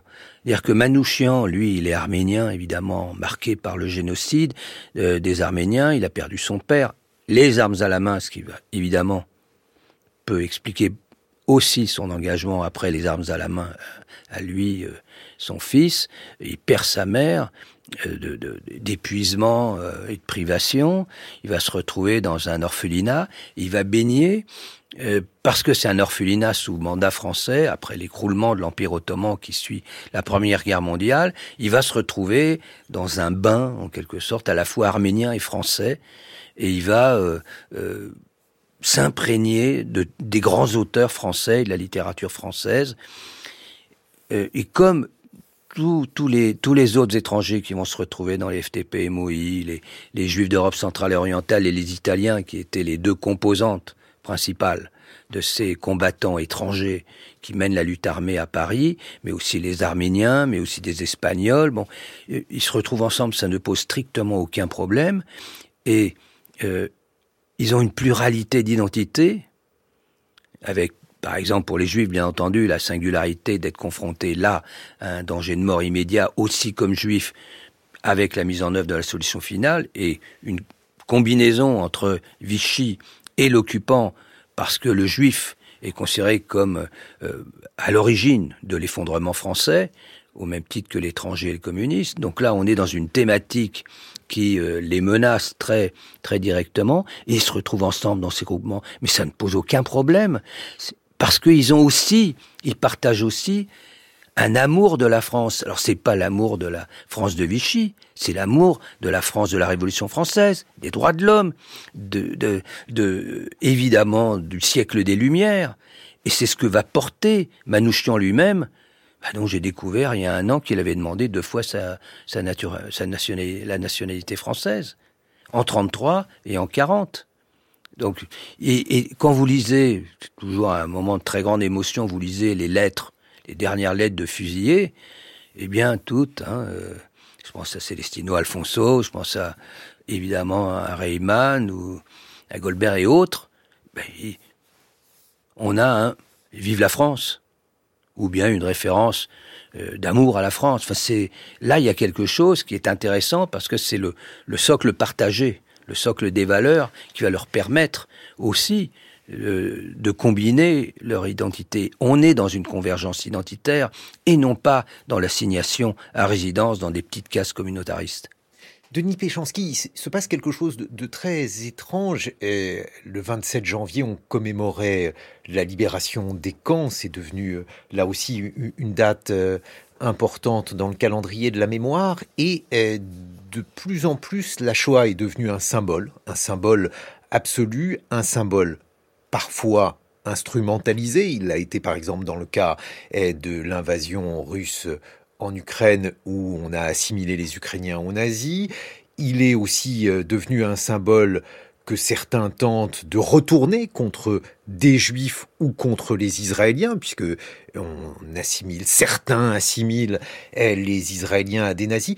Qu'est-ce que ça vous inspire? Là aussi, le fait d'avoir travaillé comme historien, d'avoir œuvré pour la mémoire, de voir cette mémoire finalement eh, aujourd'hui à la fois présente et à la fois extrêmement euh, instrumentalisé ou manipulé ben, C'est, ça me conforte dans l'idée que, euh, à côté de, l'histoire euh, des faits, mais bon, et puis des analyses très approfondies qu'on peut mener sur, par exemple, la Shoah ou, ou, bien le sort des Juifs dans l'entre-deux-guerres ou bien d'autres sujets, la mémoire est objet d'histoire est un objet fondamental. La façon dont la mémoire d'un événement et rentre aussi dans la construction d'un événement historique. Pour prendre un, tout autre exemple, euh, en janvier 2015, on a la plus grande manifestation de tous les temps qui se déroule à Paris et dans toute la France. Euh, le 11 janvier 2015, après les attentats, Charlie Hebdo, hypercachère, la mort de la, la, jeune policière de Montrouge, euh, la plus grande manifestation de tous les temps. Et les gens qui se mobilisent dans la rue, ils se mobilisent au nom des valeurs héritées de la Révolution française. Et ils disent, nous sommes là comme solidaires des Juifs, moins que évidemment de Charlie Hebdo, des journalistes. moi, j'ai surtout, surtout Charlie Hebdo, bien entendu.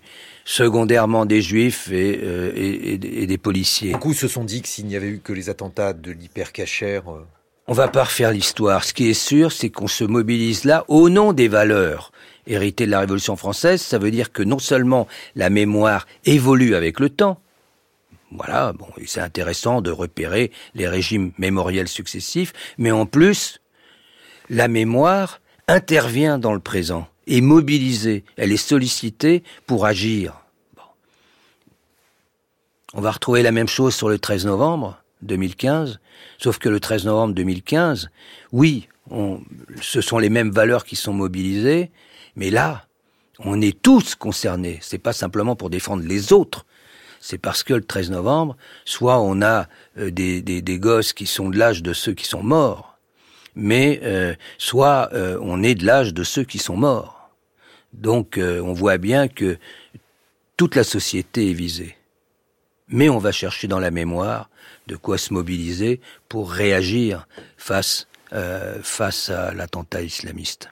Ce qui se passe n'entame pas votre détermination, conclusion, Denis Péchanski, le fait de voir cette mémoire, alors amnésie, oubli, instrumentalisation, tout cela? Ben je vais je vais pas vous dire ça alors que euh, euh, je suis dans dans le comité de soutien euh, à la panthéonisation de Manouchian présidé par par Jean-Pierre Sacoun et l'unité laïque et qu'on a qu'on a eu un relais et que Manouchian, premier résistant étranger, premier résistant communiste, va rentrer au Panthéon. euh, que euh, les 23 de la fiche rouge vont être honorés officiellement parce que leur nom va être inscrit en lettres d'or à côté du, du, du, caveau numéro 13 euh, parce que le président de la République a annoncé quelque chose dont on parle malheureusement peu, c'est-à-dire la reconnaissance de tous les résistants étrangers, de tous les otages étrangers qui ont été fusillés par les Allemands parce que quand on a découvert, ça a été le, un déclic terrible. D'abord moi qui connais normalement un peu le sujet, mais pas celui-là. Et quand on a la même chose, euh, bah, évidemment, quand ça remonte à l'Élysée, ça fait plus, de bruit que moi quand on, tombe de l'armoire. Et quand on découvre qu'au Mont Valérien, sur les 185 étrangers qui ont été exécutés sur 1000, ce qui est une bonne proportion, hein, il y avait beaucoup, beaucoup moins d'étrangers en proportion en France près de 20%, sur les 185. Il y en avait 92 qui n'étaient pas encore dits morts pour la France. Et ça, c'est une vraie révolution mémorielle. Merci beaucoup, Denis Péchanski, de nous avoir euh, accompagnés. Je rappelle que vous êtes historien et directeur de recherche au CNRS. Et voici à 8h45 le 8h45 de France Culture.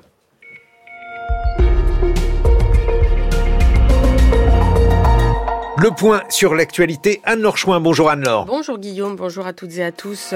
Plusieurs industriels sont pointés du doigt par l'ONG Foodwatch pour euh, réduire la qualité de leurs ingrédients tout en vendant plus cher leurs produits, nous le verrons. Et puis le reportage de ce 845 nous emmènera à Stonehenge, le site de mégalithes britannique menacé par la construction toute proche d'un tunnel routier. La France rend un hommage national à ses victimes des attentats du Hamas le 7 octobre dernier en Israël. Dans quelques heures, là, dans la cour des Invalides, 42 portraits des victimes tuées seront dressés en présence de leurs familles, dont beaucoup seront venus d'Israël.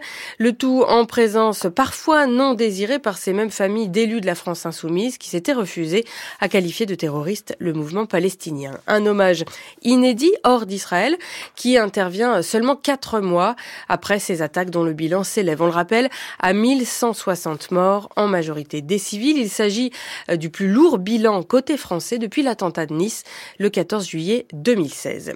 Et puis c'est aujourd'hui également qu'on saura si la Cour d'appel de Paris autorise ou non la démise en examen du seul suspect en France dans l'enquête sur l'attentat de la rue des Rosiers à Paris en 1982, le Norvégien d'origine palestinienne Abu Zayed. Cet attentat du 9 août 1982 dans le quartier juif du Marais à Paris avait fait 6 morts et 22 blessés. Aucun procès n'a eu lieu depuis. Euh, l'instruction est toujours ouverte. L'ONG Foodwatch France, euh, association de défense des consommateurs, a épinglé six produits de grandes marques dont la composition a été modifiée, tandis que leur prix au kilo augmentait, le tout sans en avertir les consommateurs. Des marques comme Findus, Bordeaux, Chanel, Fleury Michon ou encore Maille sont soupçonnées donc de chipflation. Cette pratique qui consiste à réduire, supprimer ou substituer un ingrédient par un autre moins cher et de moins bonne qualité. Des pratiques abusive, bien que pas illégale, dénonce Foodwatch. Écoutez Audrey Maurice, chargée de campagne pour l'ONG. Elle était interrogée ce matin sur France Info. Ce sont deux pratiques euh, abusives épinglées par Foodwatch. On peut, euh, voilà, c'est quelques pourcentages, quelques centimes sur un produit, mais à l'échelle d'une marque qui en vend des milliers, des millions chaque jour, ça fait une sacrée différence. Faisons la photographie d'un rayon. Imaginez ces six produits que Foodwatch a épinglés qui ont vu leur qualité nutritionnelle organoleptique baisser. Si on applique ça à tous les rayons, les gens achètent des produits qui sont moins bons et qui et qui payent plus cher. Les, changements de recettes ne sont pas affichés en face mm. avant et c'est ça, c'est opaque, il y a un manque de transparence et les consommateurs et consommatrices payent plus cher. L'actrice Judith Godrèche a porté plainte contre le réalisateur Benoît Jacot pour viol avec violence sur mineur de moins de 15 ans. C'est ce qu'elle a affirmé ce matin sur l'antenne de France Inter.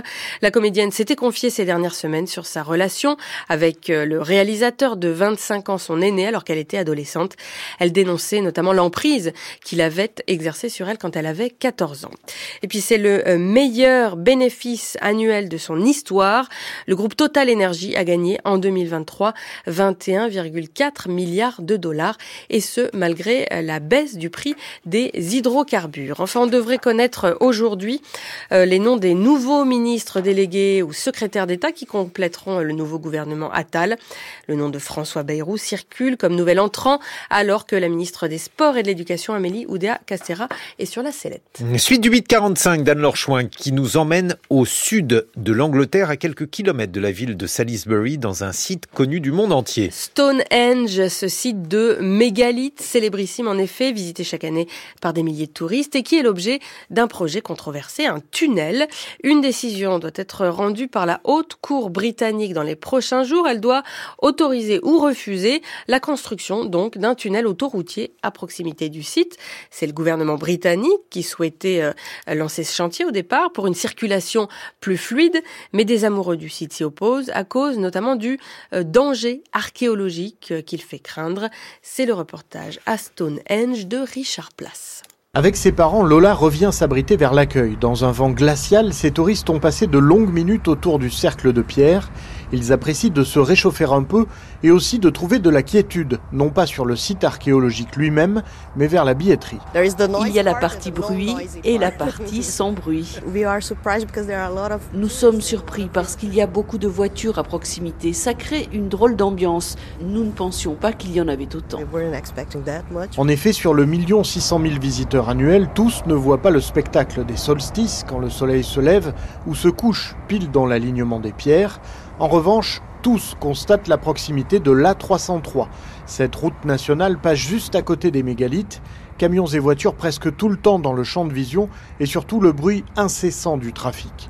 Aux heures de pointe, les automobilistes peuvent passer une heure sur ce tronçon de 13 km, d'où ce tunnel défendu par Daniel Bullock, directeur du projet pour les routes nationales.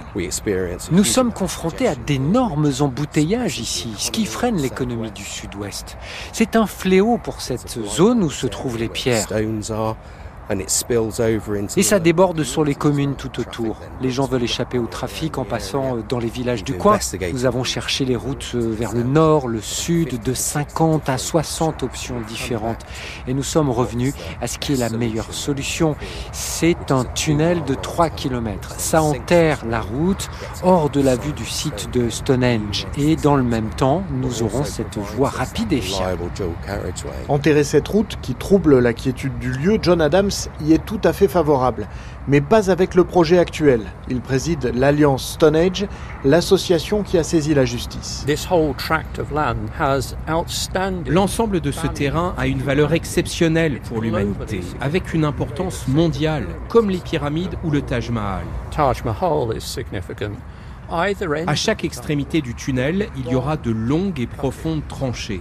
Côté ouest, ce sera aussi large qu'un terrain de foot et profond comme une maison de deux étages. Ça couperait des vestiges archéologiques et nous y sommes complètement opposés. À l'extrémité est, il y aura un viaduc. C'est comme si les Chinois décidaient de poser un viaduc en travers de la Grande Muraille. C'est insensé. Le marathon judiciaire se poursuivra après la décision de la haute cour, les deux camps le promettent. Richard Place, retour en France où la pluie et le vent sont de retour sur la moitié nord du pays. Le Pas-de-Calais placé en vigilance orange pour pluie inondation. Les températures maximales seront en hausse. Comptez cet après-midi 10 à 15 degrés sur les deux tiers nord du pays, 15 à 19 plus au sud. 8h52, merci d'écouter France Culture où les matins continuent, Guillaume Erner. Et oui, alors je vous en avez un, un casque de réalité virtuelle? Point. Bon, ben on va vous expliquer tout ça dans quelques secondes. 6h30, 9h, les matins de France Culture. Guillaume Erner. Et c'est vous, François Saltiel, dans votre monde connecté, qui allez euh, évoquer devant Anne-Laure Chouin comment on peut acquérir désormais un casque de réalité virtuelle chez Apple si l'on est aux États-Unis? Oui, et justement, euh, Tim Cook, hein, le patron d'Apple, a tout fait pour séduire euh, Anne-Laure Chouin puisqu'il promet un nouveau produit révolutionnaire des éléments de langage habituels dans l'écosystème de la tech où chaque nouveau produit est vite considéré comme une innovation de rupture. Restons donc mesurés, surtout dans le secteur des objets immersifs qui ont déjà connu des, des infortunes. Ça vous fait tousser, Guillaume, et vous avez raison car eux aussi, ils ont toussé.